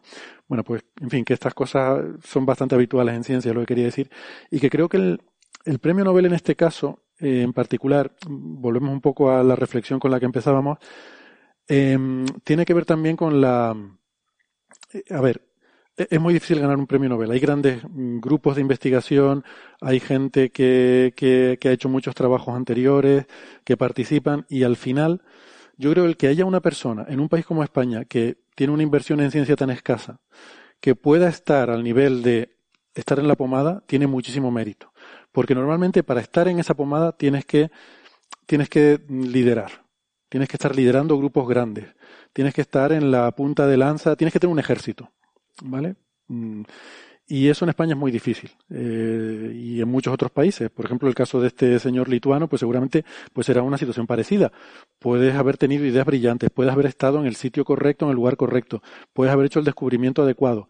Pero si no tienes el peso que da los recursos, los equipos grandes de investigación, los contactos y demás, para que ese descubrimiento sirva para impulsar un campo, pues no se te va a tener tanto en cuenta. En un país que invierte poco, pues yo, vamos, no sé cuál es la, situación de Mojica, pero seguro que no tiene un gran equipo de investigación, pues tendrá algo, seguramente, será un, investigador de mucho éxito para lo que son los estándares en España, pero seguro que no está al nivel de lo que puede ser, pues, pues no sé, una persona en Berkeley que pueda tener un grupo muy potente o, o demás, ¿no? Entonces, me parece que eso ya de por sí es muy resaltable y que, y que tiene mucho mérito. Por cierto, Gastón, aprovechando que estás en Argentina, eh, desde Argentina, ¿cómo se ve el tema de Mojica? ¿Sabíais que existía, que no existía, que era candidato firme al CRISPR-Cas? No, sí, yo supe de él, pero debo decir que lo supe eh, por, justamente por amigos y colegas españoles. Eh, no, no lo escuché en las noticias como, como como posible candidato que hubiera como posible candidato, no, no, la verdad que me, me, es difícil ahora reconstruir porque estuve hablando estos días sobre esto, con, bueno, estos dos días, pero con amigos y colegas de España o escribiéndome con ellos. Por otro lado, no tengo televisión, así que mm. eh, no soy, no soy la mejor persona para preguntar lo que pasa acá afuera. no, pero eh, digo que eh, en principio, en, líneas generales, todo el mundo que va al extranjero, nadie conoce a Mujica, igual que nadie conoce a Ichino ni a, ni a, bueno, yo, yo creo la que gente conoce a Durna, a Chapultepec, a San. esto está relacionado con lo que dice Héctor, ¿no? Acerca de los financiamientos, eh, ¿no? De, de, que también eso es parte, ser conocido también es parte de esas, de ese acceso a cierto y por otro lado hay una, cuota de chauvinismo en todo esto, ¿no? De, que, es, válida igual, porque hay gente brillante en España, ciertamente en mi campo, a quienes conozco, y seguramente en otros, como este caso. Y hay gente brillante en mi país y en muchos otros lados. Y estas cosas siempre ocurren. Yo la vi pasar muchas veces, que debido a que la ciencia es una construcción colectiva, y como decía bien Ignacio y todos creo que acordamos, que muchos resultados importantes van saliendo a la vez, porque es parte de, una, de un movimiento eh, dialéctico acerca del recorrido científico apareciendo en la ciencia. Ha pasado con Einstein mismo, ¿no? que Hilbert estuvo cerca de... Digo, hay muchas cosas así. Eh, entonces, eh, ¿qué, ocurre? Yo lo vi, por ejemplo, pasar en mi país varias veces con premios Nobel, donde siempre alguien tenía un candidato local que no era tan así igual como acá. Pasó, por ejemplo, con, con Bellman y, cuando, cuando descubrieron, eh, a ver, por ejemplo, quien inventó la, regularización dimensional eh, en física eh, fueron dos argentinos, y es verdad, eso y fueron antes que el paper de Bellman. no obstante, ese premio no se dio por la regularización dimensional, se dio por algo que se hace con la regularización dimensional. Entonces, claro, en, Argentina, sin dejar de reconocer a Giambiasi y a Bolini, que son para mí dos próceres de la, de, las, de la física, y no solamente la física argentina, sino de la física, ¿no? Zambiasi y Bolini me parece, pero eh, están para mí a la altura de, gente como, dentro de mi país, como Miguel Ángel Virasoro y esa gente, ¿no? Eh, para mí genios de la física. Ahora, eh, siempre pasa que uno, claro, desde su país, con esa cuota de nacionalismo, dice, eh, pero le dieron el premio a, a, a Bellman por la revolución dimensional y no merecían ya la verdad que no se, y no se dio por eso el premio. Se dio por algo que se hace en el mismo paper en el que se usa la revolución dimensional. Y lo mismo pasó con otros casos así. Lo mismo pasa en España y lo vi pasar, a ver, por ejemplo, cuando el año pasado se dio el premio sobre los exoplanetas, esos exoplanetas no fueron los primeros en, ser observados. El primero, el primero que observó un exoplaneta, y me corregirá Héctor si no me equivoco, fue un polaco, ¿no? Que fue un exoplaneta en torno a una, estrella de neutrones, si no me equivoco. Eh, y claro, yo también tenía amigos polacos el año pasado que me escribían como diciendo esto es lo más injusto que he visto en la vida. Yo creo que en Polonia se vieron cosas mucho más injustas que eso, me parece una exageración de su parte. Pero, pero digo, voy a, voy, a, voy a tomar un poco la juventud de este muchacho, voy a tomar, claro, todo el mundo tiene, y es verdad, el polaco fue el primero, pero el punto es que lo importante era el tipo de exoplanetas que se vieron, ¿no? Es algo que se acerca más a los planetas que no tienen. Digo, siempre ocurren estos, estos pequeños eventos, pero claro, es vicio de que quizás lo que uno tenga que rever es si tiene sentido premiar a un científico. Si, si, tiene sentido, siendo que la ciencia es, y esto no es eh, solamente mi ideología, creo que la ciencia es una construcción colectiva. Y que, premiar a eh, un, personaje puede ser bien, bien tomado como un símbolo, como un símbolo de un área, de un quehacer intelectual de una época, pero per se no significa más que que, un símbolo, porque atrás de esas personas hay muchas que tuvieron la misma idea, o que estuvieron cerca, o que la tuvieron primero pero nadie las conocía. Eh, yo, yo iba, fíjate, justo pensaba concluir con, esa misma reflexión. Yo creo que los premios Nobel son a día de hoy un anacronismo. Eh, creo que a día de hoy no tiene mucho sentido. Yo puedo verles la función. O sea, se ha debatido esto estos días por Twitter. Se ha comentado que realmente los Nobel podrían darse a instituciones, que no sería tan raro. De hecho, parece ser que se contempla. O sea, no tendrían que reformular gran cosa. Pero creo que el que se lo den a personas tiene un valor humanizante de la ciencia. La gente que está fuera de este mundillo, al final seguía por lo poco que se conoce a través de pues películas y series que sabemos que no nos presentan normalmente con toda la fidelidad que deberían el poner a una persona no solamente permite que se humanice, que se entienda que los científicos son personas con sus necesidades, con sus problemas, sino que creo, al menos es la sensación que me da, que se crean héroes, que es verdad que no son lo más rigurosos desde el punto de vista histórico, pero sí que ayudan a, atraer a la gente a un campo. No buscamos tampoco hacer apología a la ciencia, pero que buscamos hacerla más error, ¿no? El que, el que creo, que, creo que si bien es cierto lo que dice Ignacio, esa humanización del premio, hay también un riesgo de superhumanización, en el siguiente sentido, de que uno crea que entonces la ciencia avanza por puntos singulares, donde un tipo se levantó la mañana, una mujer se levantó la mañana y son genios, y, la ciencia no avanza así. Cada tanto aparece uno de esos, cada tanto aparece un Landau, un Einstein, esa gente. Pero en general no es así, y la ciencia avanza igual. La ciencia avanza gracias a un montón de gente que está atrás de ella, y entonces está ese riesgo, ¿no? De confundir, que después lo vemos plagado incluso en, el arte popular, en, el cine, donde, donde el científico es una persona peculiar, distinta a todos los demás. Y no, yo conozco un montón de científicos con problemas familiares, con, con eh, eh, más afectos al vino que yo. Digo, eh, y somos todos, esa humanización también se pierde si uno piensa que aquellos que ganan son cuatro elegidos es que yo creo es que el problema que yo también veo. Sí, yo creo que ese, ese estereotipo existe.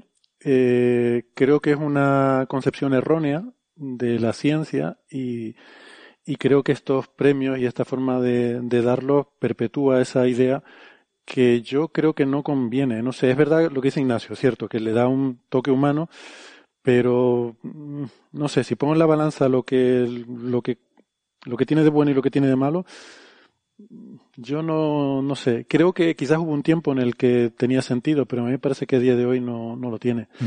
Más que instituciones que tampoco le estaríamos en las mismas, porque al fin y al cabo Mojica está representado por una institución, el otro por otra, aquella por Berkeley y el otro no sé mm. qué, estaríamos en las mismas, pero quizás líneas de investigación, trabajo, o sea, que hubiera sido, que se hubiera dado un premio Nobel, por ejemplo, a, a CRISPR-Cas9, por ejemplo, ¿no?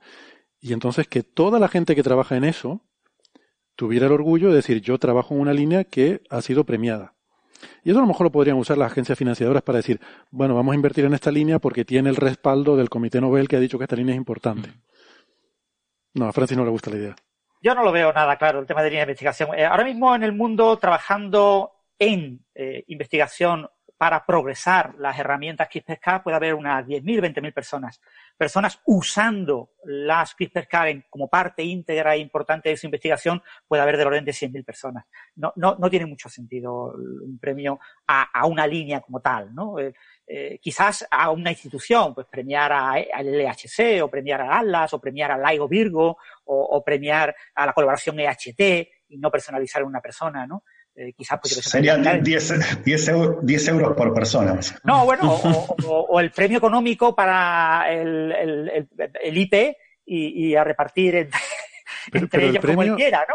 El, el, premio, el premio económico de un, de un Nobel realmente eh, eso es eso es peanuts, eso, eso es el chocolate del loro.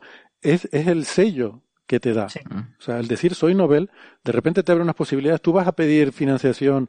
Eh, tú, tú, imagínate en España, que no tenemos ninguno de esos, tú vas al ministerio y, y, le dices, mire, no sé lo que voy a hacer en los próximos cinco años, pero he recibido el premio Nobel, denme dinero y ya veré lo que hago. Y te lo dan, ¿sabes? No, te lo dan. Pero bueno, pero en las universidades privadas americanas sí, o sea, te, tendría muchas ofertas, ¿no? Habría muchas universidades que te ofrecerían plazas muy buenas, ¿no? El, el investigador mejor pagado, el, el, perdón, el físico mejor pagado de Estados Unidos era Weinberg, Stephen Weinberg, que tuvo un contrato en, en, la Universidad de Texas que, de hecho, durante muchos años no se sabía qué cantidad de dinero era porque era absolutamente desquiciada para lo que era, pero eh, allí surgieron uh, grandes físicos teóricos, gente como Porchinki, etcétera, que trabajó allí con Weinberg, muchísima gente, ¿no? No, pero y, es que luego identidad no, de esa universidad, ¿no? ¿no? No, es ya lo que te pague tu institución, es que tú luego vas a dar conferencias por ahí, puedes pedir 10 mil dólares por una conferencia, claro, claro, puedes claro. escribir un libro y te forra, o sea, quiero decir que el sello que te pone eh, tiene un valor económico mucho mayor que la dotación del premio, o sea, sí. la dotación del premio es anecdótica, ¿no? Sí. Sí. Bueno. Hay, hay, una cosa sobre esto que a mí me parece también relevante comentar. Uh, pensemos que lo hubiéramos ganado, ¿vale? Imaginemos que yo estaba viendo el directo y, aunque, y lo he dicho muchas veces, asumía que Mojica no iba a estar ahí si se lo daban a CRISPR, en el momento en el que escuché el premio de este año se concede a la edición del genoma, dije, ostras, y, me emocioné diciendo, a ver si está, a ver si encuentro su cara y su nombre, porque quieras que no, sería muy interesante, es algo que me gustaría vivir, me gustaría, por curiosidad, ver cómo, cómo es la dinámica social, cómo se recibe eso. Bueno, no estaba, evidentemente no estaba, eso puede ser decepcionante, pero para mí ahí acaba la historia. Lo que pasa es que si lo hubiera ganado, eso significa que un investigador español, con la dotación económica que tienen las investigaciones españolas, habría ganado un premio Nobel.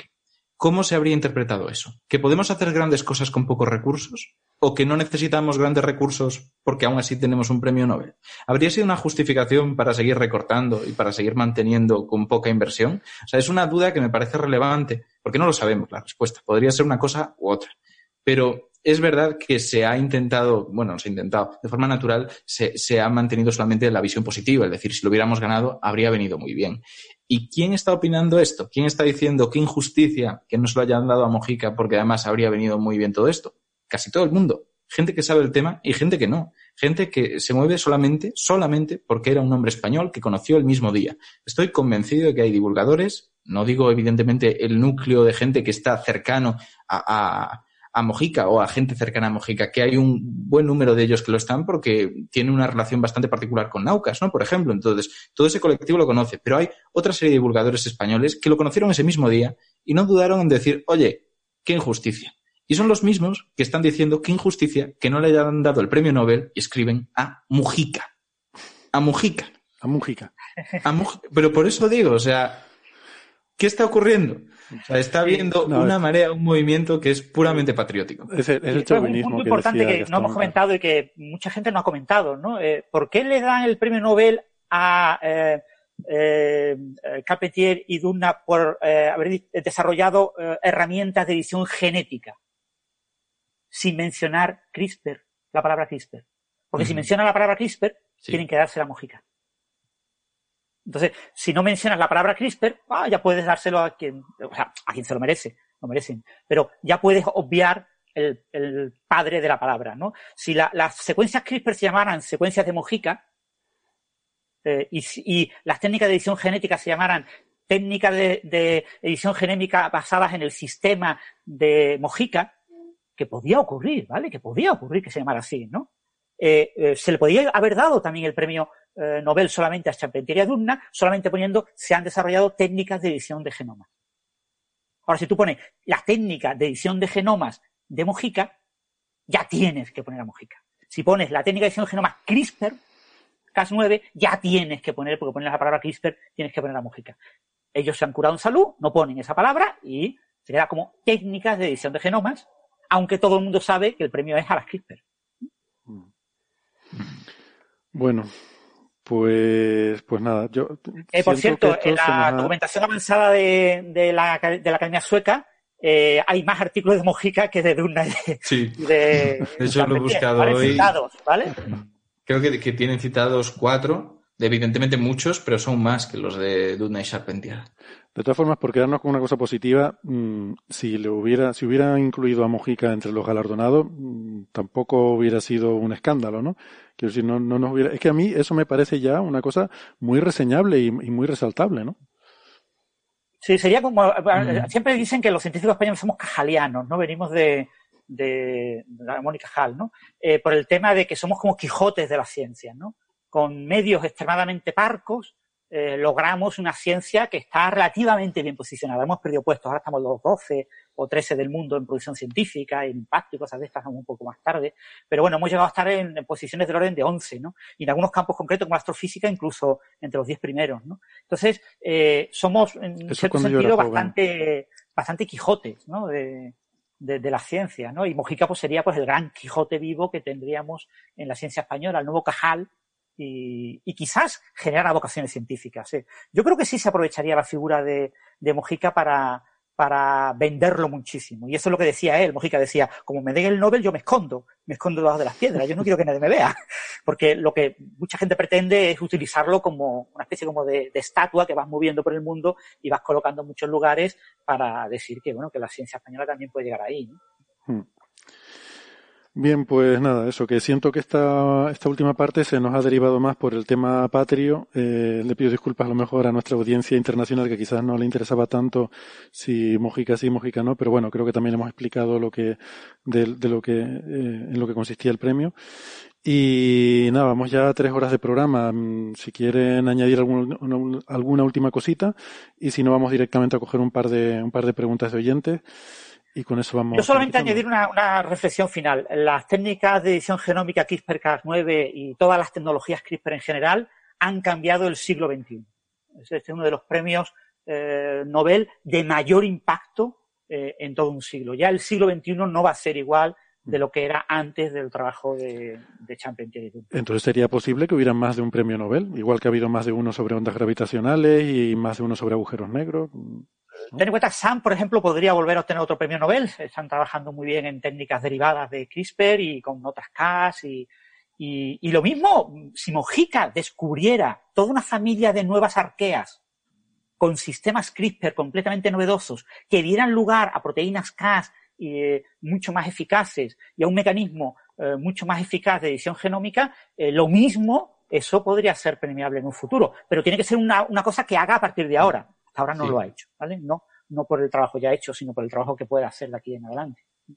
Yo también lo veo un poco así. Lo que ya está hecho, veo difícil que vaya a alcanzar premio Nobel. Bueno, podría ser, como decía antes, tal vez pues uno de química, pero si lo orientamos hacia esa inmunidad adaptativa, olvidándonos un poco de las aplicaciones. Pero claro, evidentemente, si descubre algo tan revolucionario como lo que describe Francis, son más boletos para conseguir ese premio. Venga, pues vamos. Aquí comienza señales, señales, señales de los oyentes. De los oyentes, de los oyentes. Vamos a coger un par de preguntitas, que ya hoy llevamos un programa bastante largo. Eh, nos dice Bruno Jiménez que está muy bien esto de generar vocaciones científicas que luego serán destruidas cuando se den cuenta de la realidad investigadora. Bueno, y yo me voy a escudar diciendo que aunque haya hablado muy bien de hacer vocaciones científicas, tengo un artículo donde digo lo mismo que ha dicho Bruno. O sea, solo que lo, de, lo desarrollo más y explico cómo hasta cierto punto puede luchar en nuestra contra. Pero que no está mal aún así hacer la ciencia amable, ya no para quien se dedique a ella, sino para quien quiera maravillarse ante todo lo que ha descubierto. Hmm.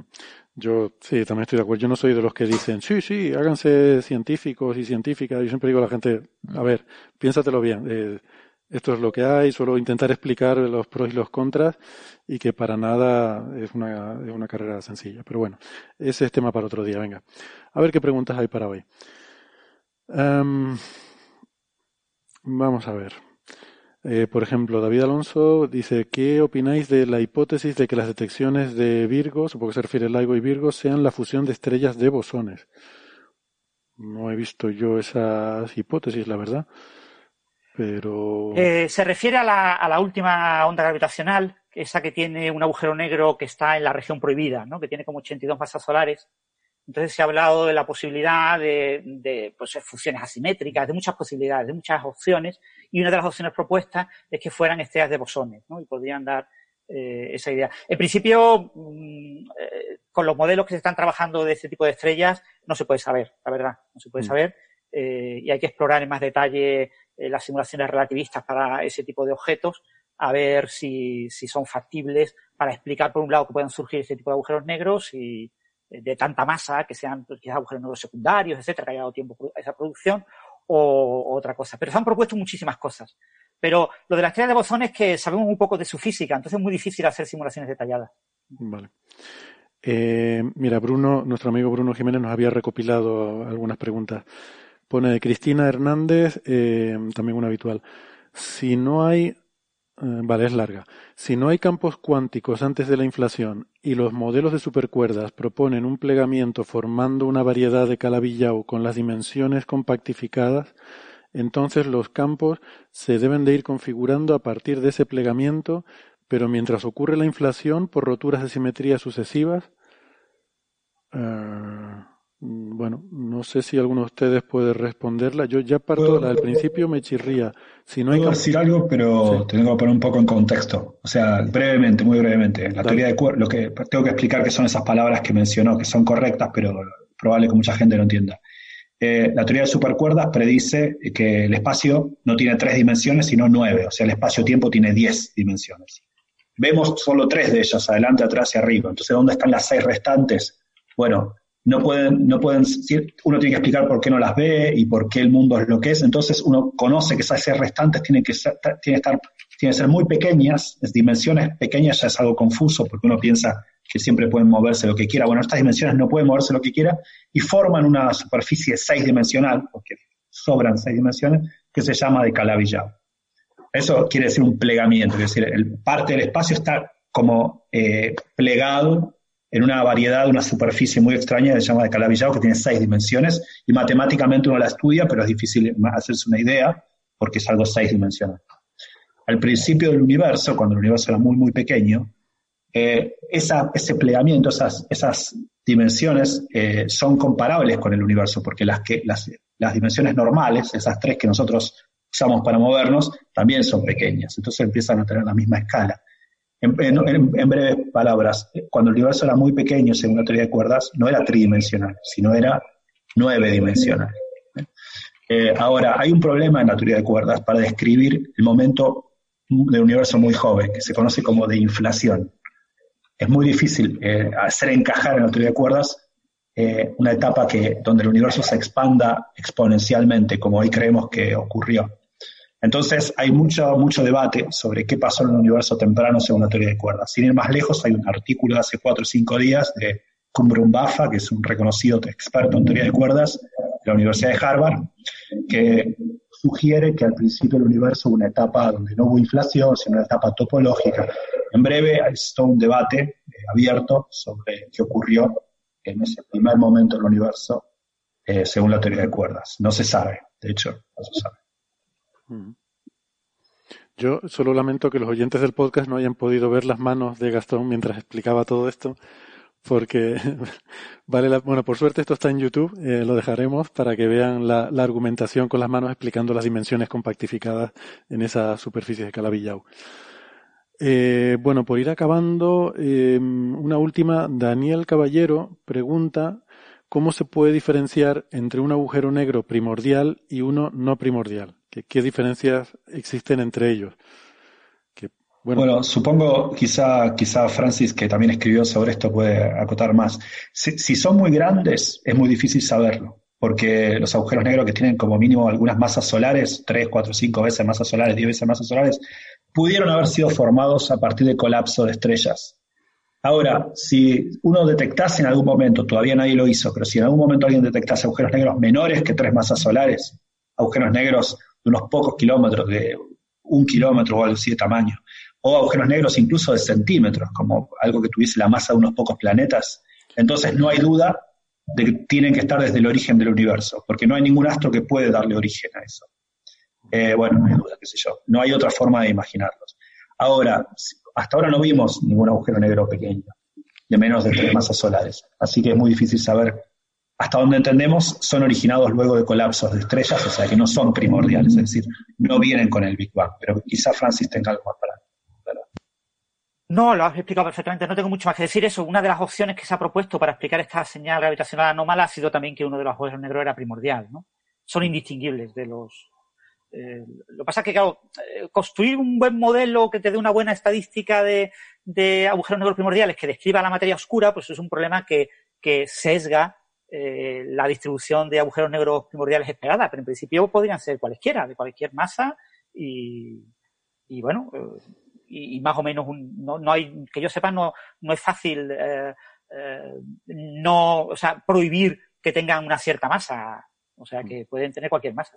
Es que recordemos que los agujeros negros no tienen pelo. Eso mm. quiere decir que una vez que tienes un agujero negro formado con cierta masa, cierta rotación, y si tiene carga o lo que sea, tú no sabes de dónde viene, de dónde se formó. Mm. Lo que pasa es que, claro, si viene de estrellas, las estrellas tienen un cierto rango de masas. Eh, y, y, las estrellas que forman agujeros negros, pues son estrellas que tienen entre mucha y muchísima masa. Entonces, agujeros negros de mucha masa los puedes explicar, pueden ser primordiales o pueden venir de estrellas, pero si tienen poquita masa, pues lo que decía Gastón, si son de kilómetros, si son de masa planetaria, eso no pueden venir de colapso de estrellas, porque además un agujero negro no puede empequeñecerse, solo puede agrandarse. En teoría puede perder masa por evaporación, pero eso es tan lento que en la práctica, para un agujero negro de tamaño mediano grande, es irrelevante. Entonces solo pueden crecer, como la entropía. Eh, por eso, esa sería la diferencia, ¿no? Que si hay uno pequeño, tiene que ser primordial. Por eso cuando hablamos del planeta 9, que es un agujero negro, siempre decimos un agujero negro primordial, porque se entiende que de una estrella no puede generar un agujero negro tan pequeño como para, para tener masa planetaria. Vale, pues si les parece, con esto lo dejamos aquí. He visto medio de pasada, porque ya les digo que cuando estamos haciendo el programa no suelo estar muy atento al chat, que algunos oyentes me felicitaban el cumpleaños, así que les, doy las gracias. Eh, ya luego revisaré el chat, ya saben que yo lo suelo repasar en diferido, y, pero nada, que les doy las gracias a, los que a los que han tenido el detalle de felicitarme. Y, y, pues nada, sobre todo les doy las gracias a, bueno, al público que, se ha acercado hoy al museo. Muchas gracias. Eh, me sorprende que no hayan venido a, decirles que se vayan porque hace un rato ya que está cerrado el museo, pero se deben haber olvidado de ustedes. No se preocupen que yo ahora les acompaño a la salida. Y gracias también a, por supuesto, a Francis, Gastón e Ignacio por, por haber participado hoy en este programa largo. La verdad, les pido disculpas por todo el tiempo, pero yo me lo he pasado muy bien, no sé ustedes yo también, yo tenía ganas de que llegara este programa. O sea, es lo, segundo que más me gusta de los Nobel. Lo primero es verlos, así con la expectación de que se premiará, y lo segundo es venir aquí. pues sí, la verdad es que hemos pasado bien. Les agradezco mucho. Pues nada, gracias y hasta la semana que viene, amigos. Adiós. Chao, chao. Chao.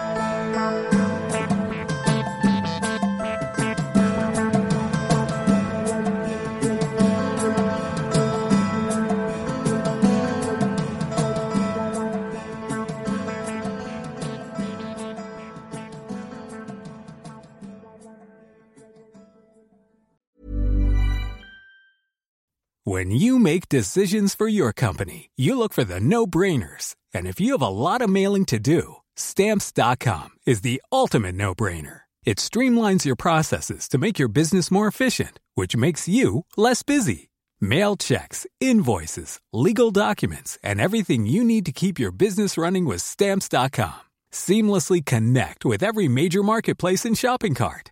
Schedule package pickups and see your cheapest and fastest shipping options from different carriers with rates up to 89% off USPS and UPS rates. And with the stamps.com mobile app, you can take care of mailing and shipping wherever you are. Make the same no-brainer decision as over 1 million other businesses with stamps.com. Sign up with code program for a 4-week trial plus free postage and a free digital scale. No long-term commitments or contracts.